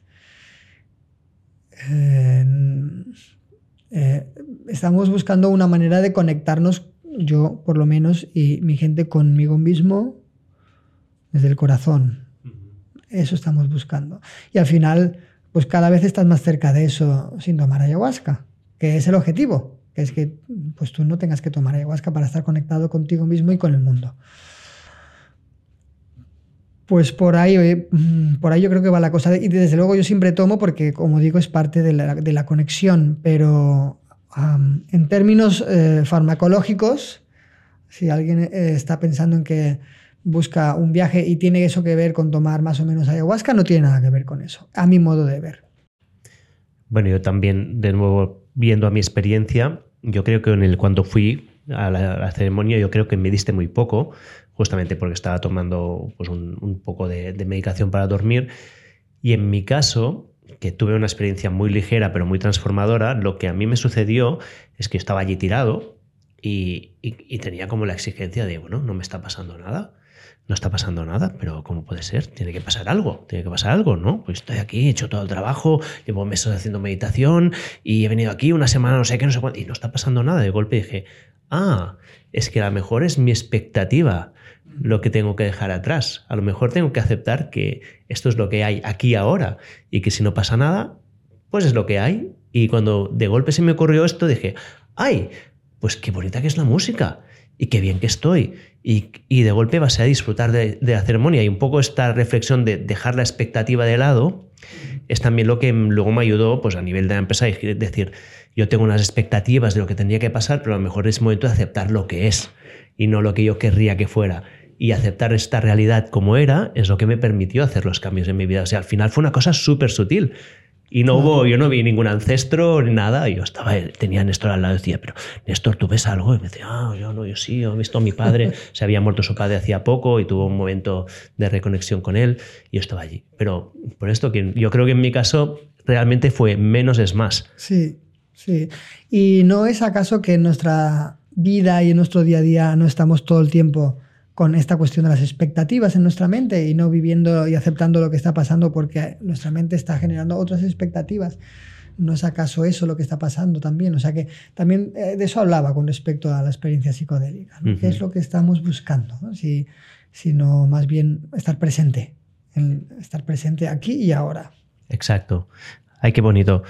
Aquí tenía una pregunta que no sé si viene muy al caso, que era cómo distingues entre un despertar espiritual genuino y experiencias que podían ser interpretadas como psicosis o desde una perspectiva occidental. ¿no? O al final es un poco no, sé si hay algo más que, que puedas identificar aquí de una persona que realmente tenga un, despertar. Yo he visto las dos cosas en el camino, sobre todo en, gente que también fue a la selva a aprender y, volvieron pues fatal, ¿no? Volvieron fatal. Volvieron, eh, si tenían algún problema, pues ahora tenían más, ¿no? tenían eh, el problema de que pensaban que vivían en un mundo, en un universo depredador en el que habían brujos y todo tipo de seres que les podían atacar todo el tiempo. Y, y desde luego, por eso yo hacía hincapié en el camino. Desde luego eso pues no estaba generando un camino de conocimiento que te lleva a un bienestar. Eh, entonces, ¿cuál es la diferencia? Pues que si alguien tiene un despertar espiritual verdadero y no un tipo de psicosis mental que te lleva a, esto, ¿no? a sufrir más, ¿no? a de repente a percibir que todo puede estar haciéndote ataques o haciéndote sufrir, cuando es un despertar espiritual genuino, mm, es una toma de conciencia de que uno es amor, ¿no? De que uno es amor y que, y, que está conectado con todo y que la responsabilidad de vivir desde el amor está en ti mismo y eso se respira y se respira presencia. Si alguien está despertando espiritualmente, yo siento que está más presente. Y eso se siente en su mirada y en su calma. Para mí esa es la diferencia entre alguien que está en un proceso más psicótico. Vale. Y, ahora hago un giro de 180 grados, ¿eh? porque has mencionado una cosa que, que no estaba en el guion, pero que ahora creo que sería interesante hablar.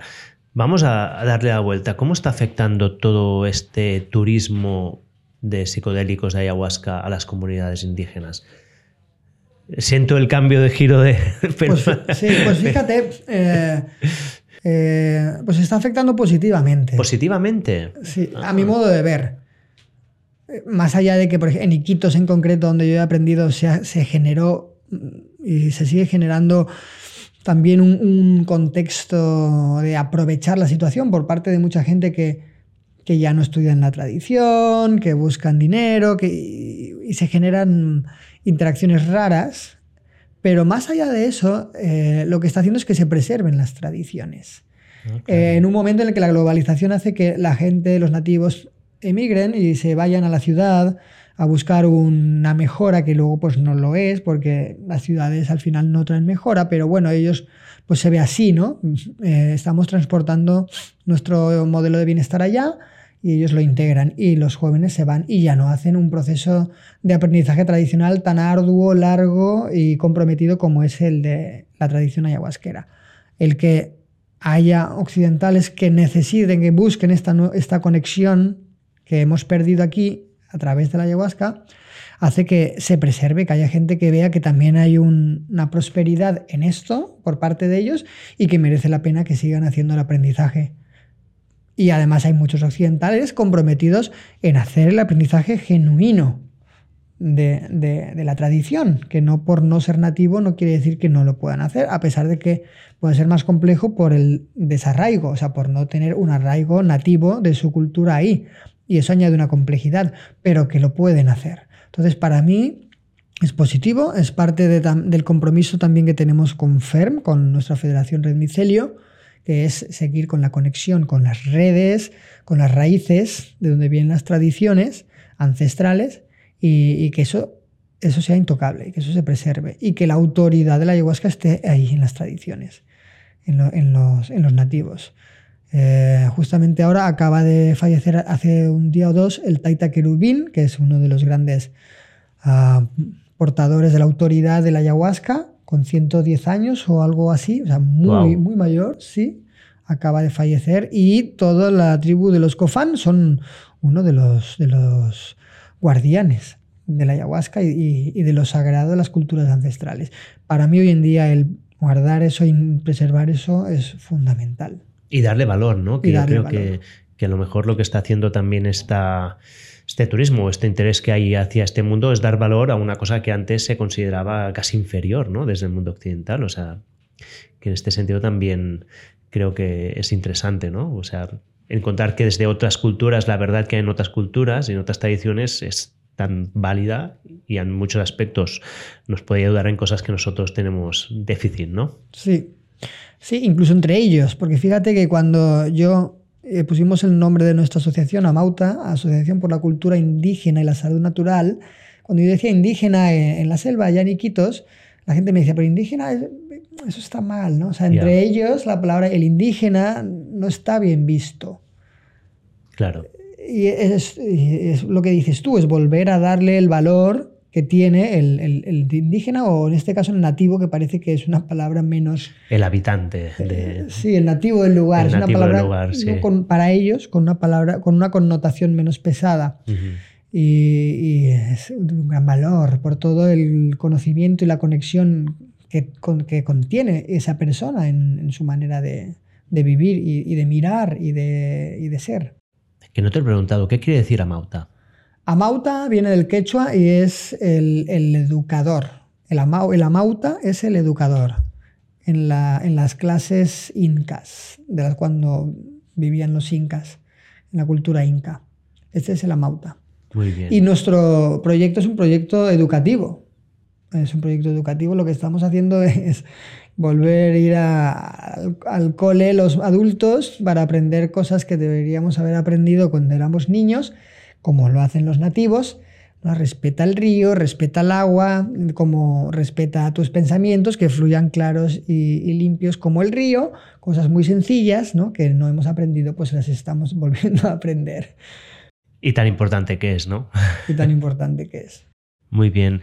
Pablo, escucha, yo se me ha terminado las preguntas que tenía preparadas y ya te he dicho antes que pedía a, los, a la gente que me sigue en el canal de Telegram si tenían preguntas y me han respondido muchos con algunas preguntas. Así que si no te importa, te haré algunas de las que me han hecho. Pero antes de cómo terminar como esta parte así, ¿tú crees que hay algo que nos hayamos dejado? ¿Algo que querrías que te hubiera preguntado que no he hecho?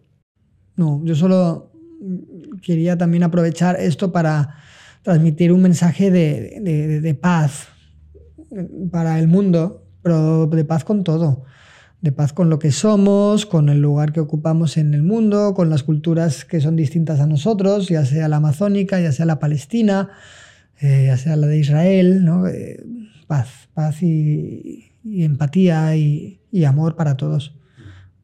Mm. Pero dime más preguntas. Vale, pues sí que hay una que antes de entrar en esta. has comentado antes que tu maestro, ah, Armando, has dicho que se llamaba. Sí que, murió recientemente. ¿Qué es, ¿Cuáles son los aprendizajes? qué, es lo que te has llevado de él así más importante? Bueno, mi maestro Arnaldiño, como le llamábamos, mm, de alguna manera se convierte en un padre espiritual. Yo hablaba, hablaba de que entras en un proceso de desfragmentación de toda tu identidad, de lo que crees que eres.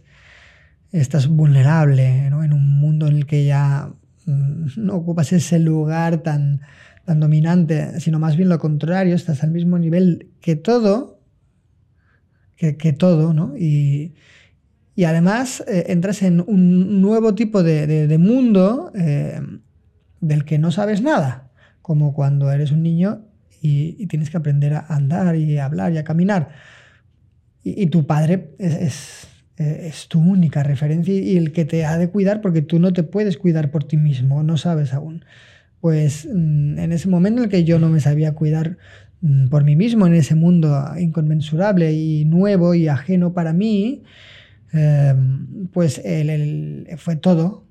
Fue el canto que me guió, que me llevó a mi canto propio fue el cuidado, fue el sostén, fue el, papá que me, que, me, que me protegió, que me enseñó a, caminar eh, en ese mundo, en ese universo, en, ese mundo espiritual.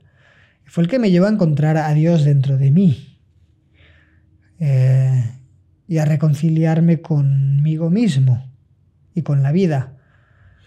Eh, pues imagínate, tu maestro es eh, es algo mm, que no tiene palabras. Entonces eh, se ha ido muy pronto, a la edad de 52 años, y, me ha dejado mucho, eh, pues algo, un tipo de aprendizaje em, que, que, solo él me lo puede dejar, digamos. Entiendo que ahora está, o sea, tú hablarás con él ¿no? Continúas en contacto con él de alguna manera, ¿no? Sí, pero fíjate, sí, Sí, sí, pero... Sí, pero no como me esperaba. no como me esperaba. Eh, no, sabría, explicar esto muy bien. Mm. Bueno, aquí estamos llegando a un proceso de duelo, ¿no? Sí. Sí. Sí, pero está ahí, está en mi corazón, está guiándome. Eh, quizá uno se imagina como una guía más eh, qué sé yo, alguien hablándote al oído y no es así, ¿no? Es eh, de otra forma. Va, pues disculpa que te haya preguntado algo un poco demasiado íntimo, íntimo, la verdad, pero va, unas preguntas que tengo aquí. Una era si existe Dios. ¿Es el, más allá? ¿La mente está limitada por la experiencia? Si existe Dios, ya lo he dicho. Yo solo puedo decir que, eso lo tiene que descubrir cada uno y está dentro. Eh, y tiene que ver con, con la verdad de uno, para mí, y tiene que ver con la responsabilidad de uno con respecto a, a la vida. Es como que eh, en algunos periodos de la humanidad mm, éramos como, yo lo veo así, como niños, que veíamos a Dios como un, papá afuera, eh, como alguien externo que dice y no dice y juzga. Y siento que si nos vamos haciendo mayores es más que está dentro y que somos nosotros los responsables de, de lo que hacemos y del mundo que vivimos y creamos. Es una verdad que está dentro de nosotros y que está en todo. Eso es lo que puedo decir porque es algo muy personal, pero lo tiene que descubrir cada uno, lo que es Dios para uno mismo, o, la diosa, o como cada uno lo quiera llamar, o el amor. Eh, con respecto a cómo era la de la mente y la experiencia. Ah, ¿La mente está limitada por la experiencia? La mente está limitada. Entiendo que se refiere a la experiencia física. Por la experiencia, por la materia. Por la materia. Ajá. Ah, pues sí, desde luego, segurísimo, sí, claro. Para mí sí, absolutamente. Y es por eso que es por eso que un proceso espiritual no se puede aferrar con la mente. O sea, em, con un amigo con el que empecé a hacer mis ceremonias, que le, mando un gran saludo a mi amigo David, eh, y yo siempre, él me ponía el ejemplo que le había dicho, no me acuerdo quién, ¿no? Y este ejemplo me encanta. Es como un niño en, en, la orilla de la playa haciendo un agujero, ¿no? Y dices, ¿qué haces, niño? Y dice, estoy intentando meter el mar dentro de este agujero. Para mí sería algo así, ¿no? No puedes eh, aferrar, aprehender ¿no? lo infinito con algo que es finito como es nuestra mente y el mundo de la materia. Y esa es la cosa por la cual este tipo de tradición y de aprendizaje no se puede medir, ni evaluar, ni aprender tal y como la ciencia, ah, las ciencias em, em, empíricas, cartesianas que tenemos mm, y, que, que, aprenden de esa forma. ¿no? No, no, no, no se puede medir ni estudiar de esa misma forma. Es otro ámbito, es otro reino, es otra forma de, entender que tiene más que ver con la experiencia desde lo espiritual. Y, y aún así, pues estamos conectando porque, bueno, sí que son, sí que se pueden dar la mano de alguna forma, junto con algún grupo de, de médicos, científicos y psiquiatras, estamos tratando de hacer algo conjunto también, y eso es para mí muy importante, hasta donde no llega uno, pues, pues puede llegar el otro, ¿no? Hasta donde eh, en, lo, que en todo lo referente a la tradición y, en este mundo de lo mistérico hay veces que se genera, porque la línea es muy delgada, cierta superstición eh, con respecto a lo que puede ser una verdad.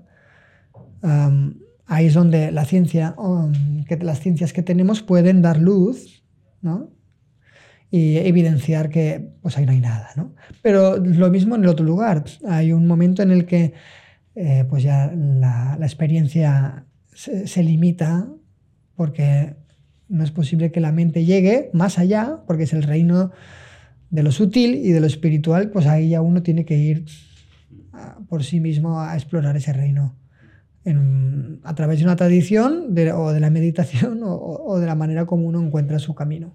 Claro, me gusta que al final no son visiones opuestas del mundo, son complementarias, ¿no?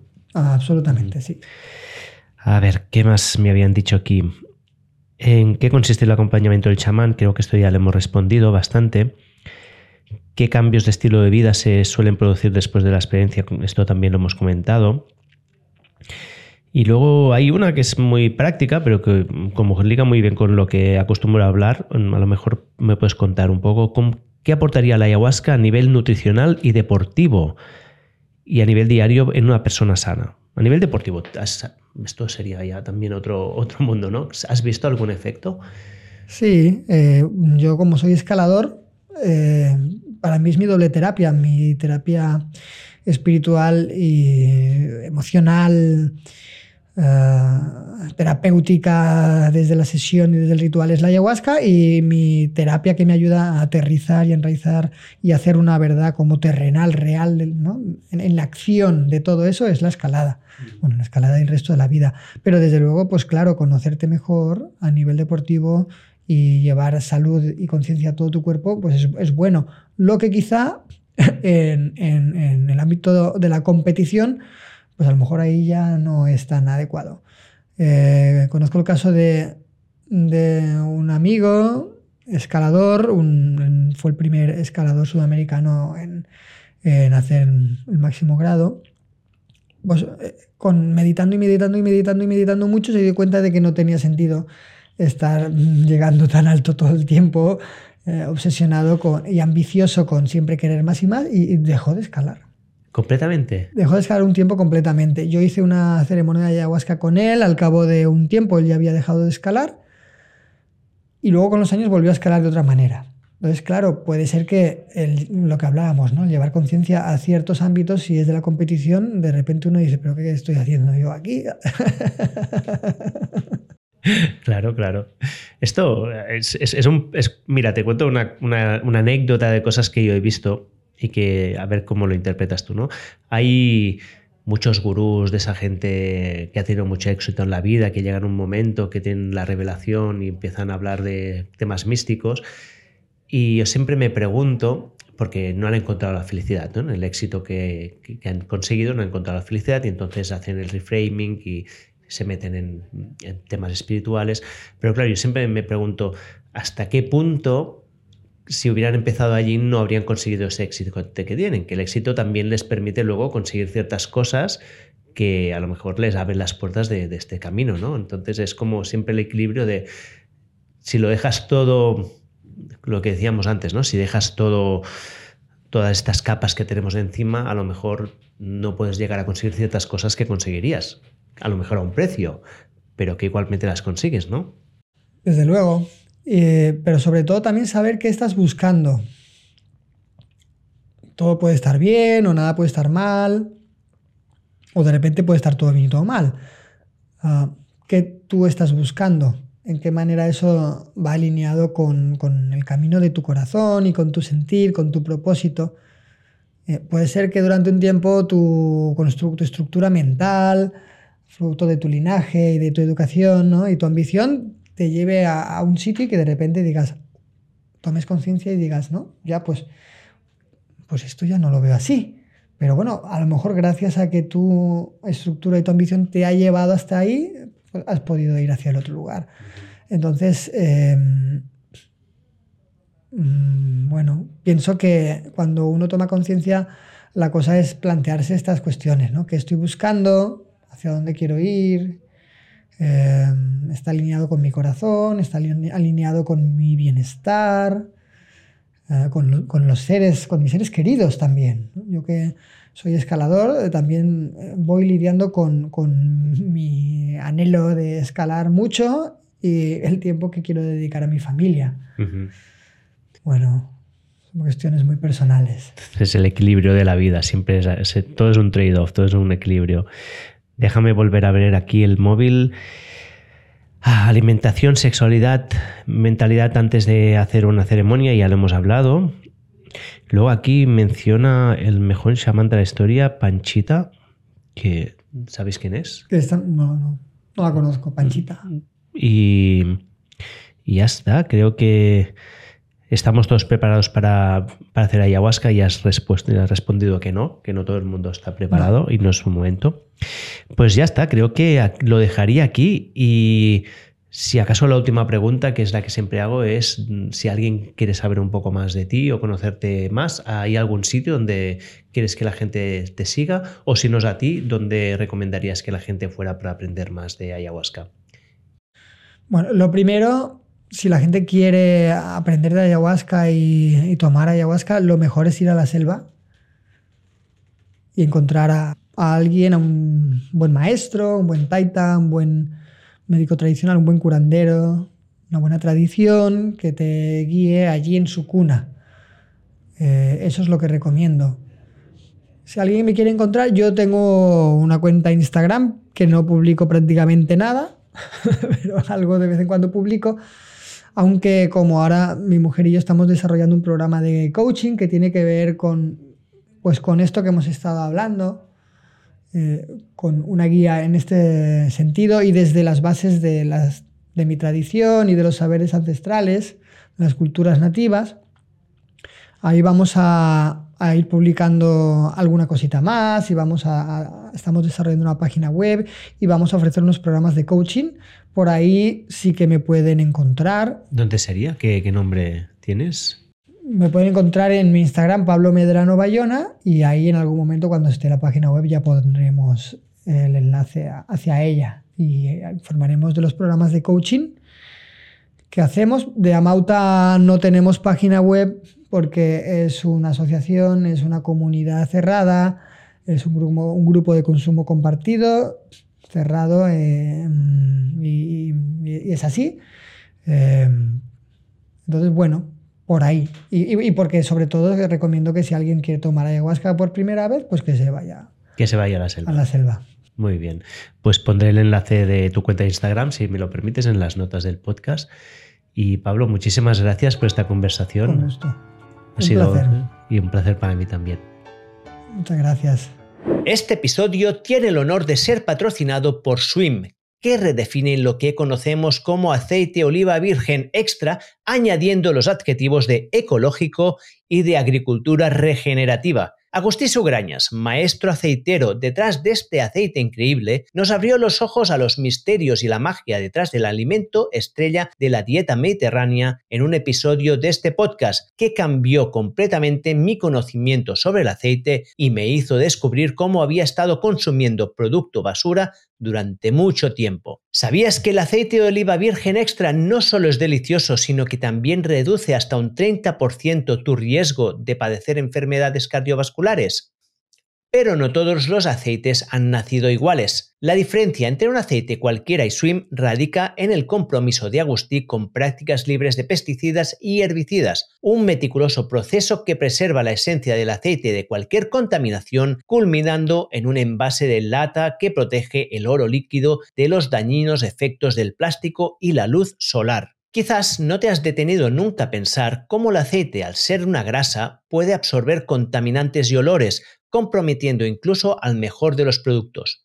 Swim es el fruto de un compromiso inquebrantable con la ecología y la sostenibilidad. Desde el cultivo hasta la lata, Agostí asegura que cada gota que llega a tu cocina es de pureza y calidad inigualables. Si quieres conocer los secretos del aceite de oliva, te invito a que los descubras de la voz de Agustí en una entrevista que le hice. Te la dejo en las notas de este episodio. Entre muchas otras cosas, descubrirás que el grado de acidez no mide la calidad, sino la frescura de las aceitunas que se usaron para hacer el aceite. A más grado quiere decir que las aceitunas que se prensaron estaban podridas, Sí, lo escuchas bien, podridas. Swim, con un grado de acidez perfecto entre 0,4 y 0,6, garantiza un aceite de propiedades y sabor intactos. Ahora la oportunidad de transformar tu cocina y bienestar está al alcance de tu mano. Exclusivamente para ti, mi oyente, Agustí te ofrece un descuento de 15 euros en la compra de un pack de 3 latras de 5 litros. Sí, por solo 11 euros al litro te llevas a casa un aceite ecológico de primerísima calidad y de agricultura regenerativa. Esto es más barato de lo que te encontrarás en las tiendas ecológicas de tu barrio.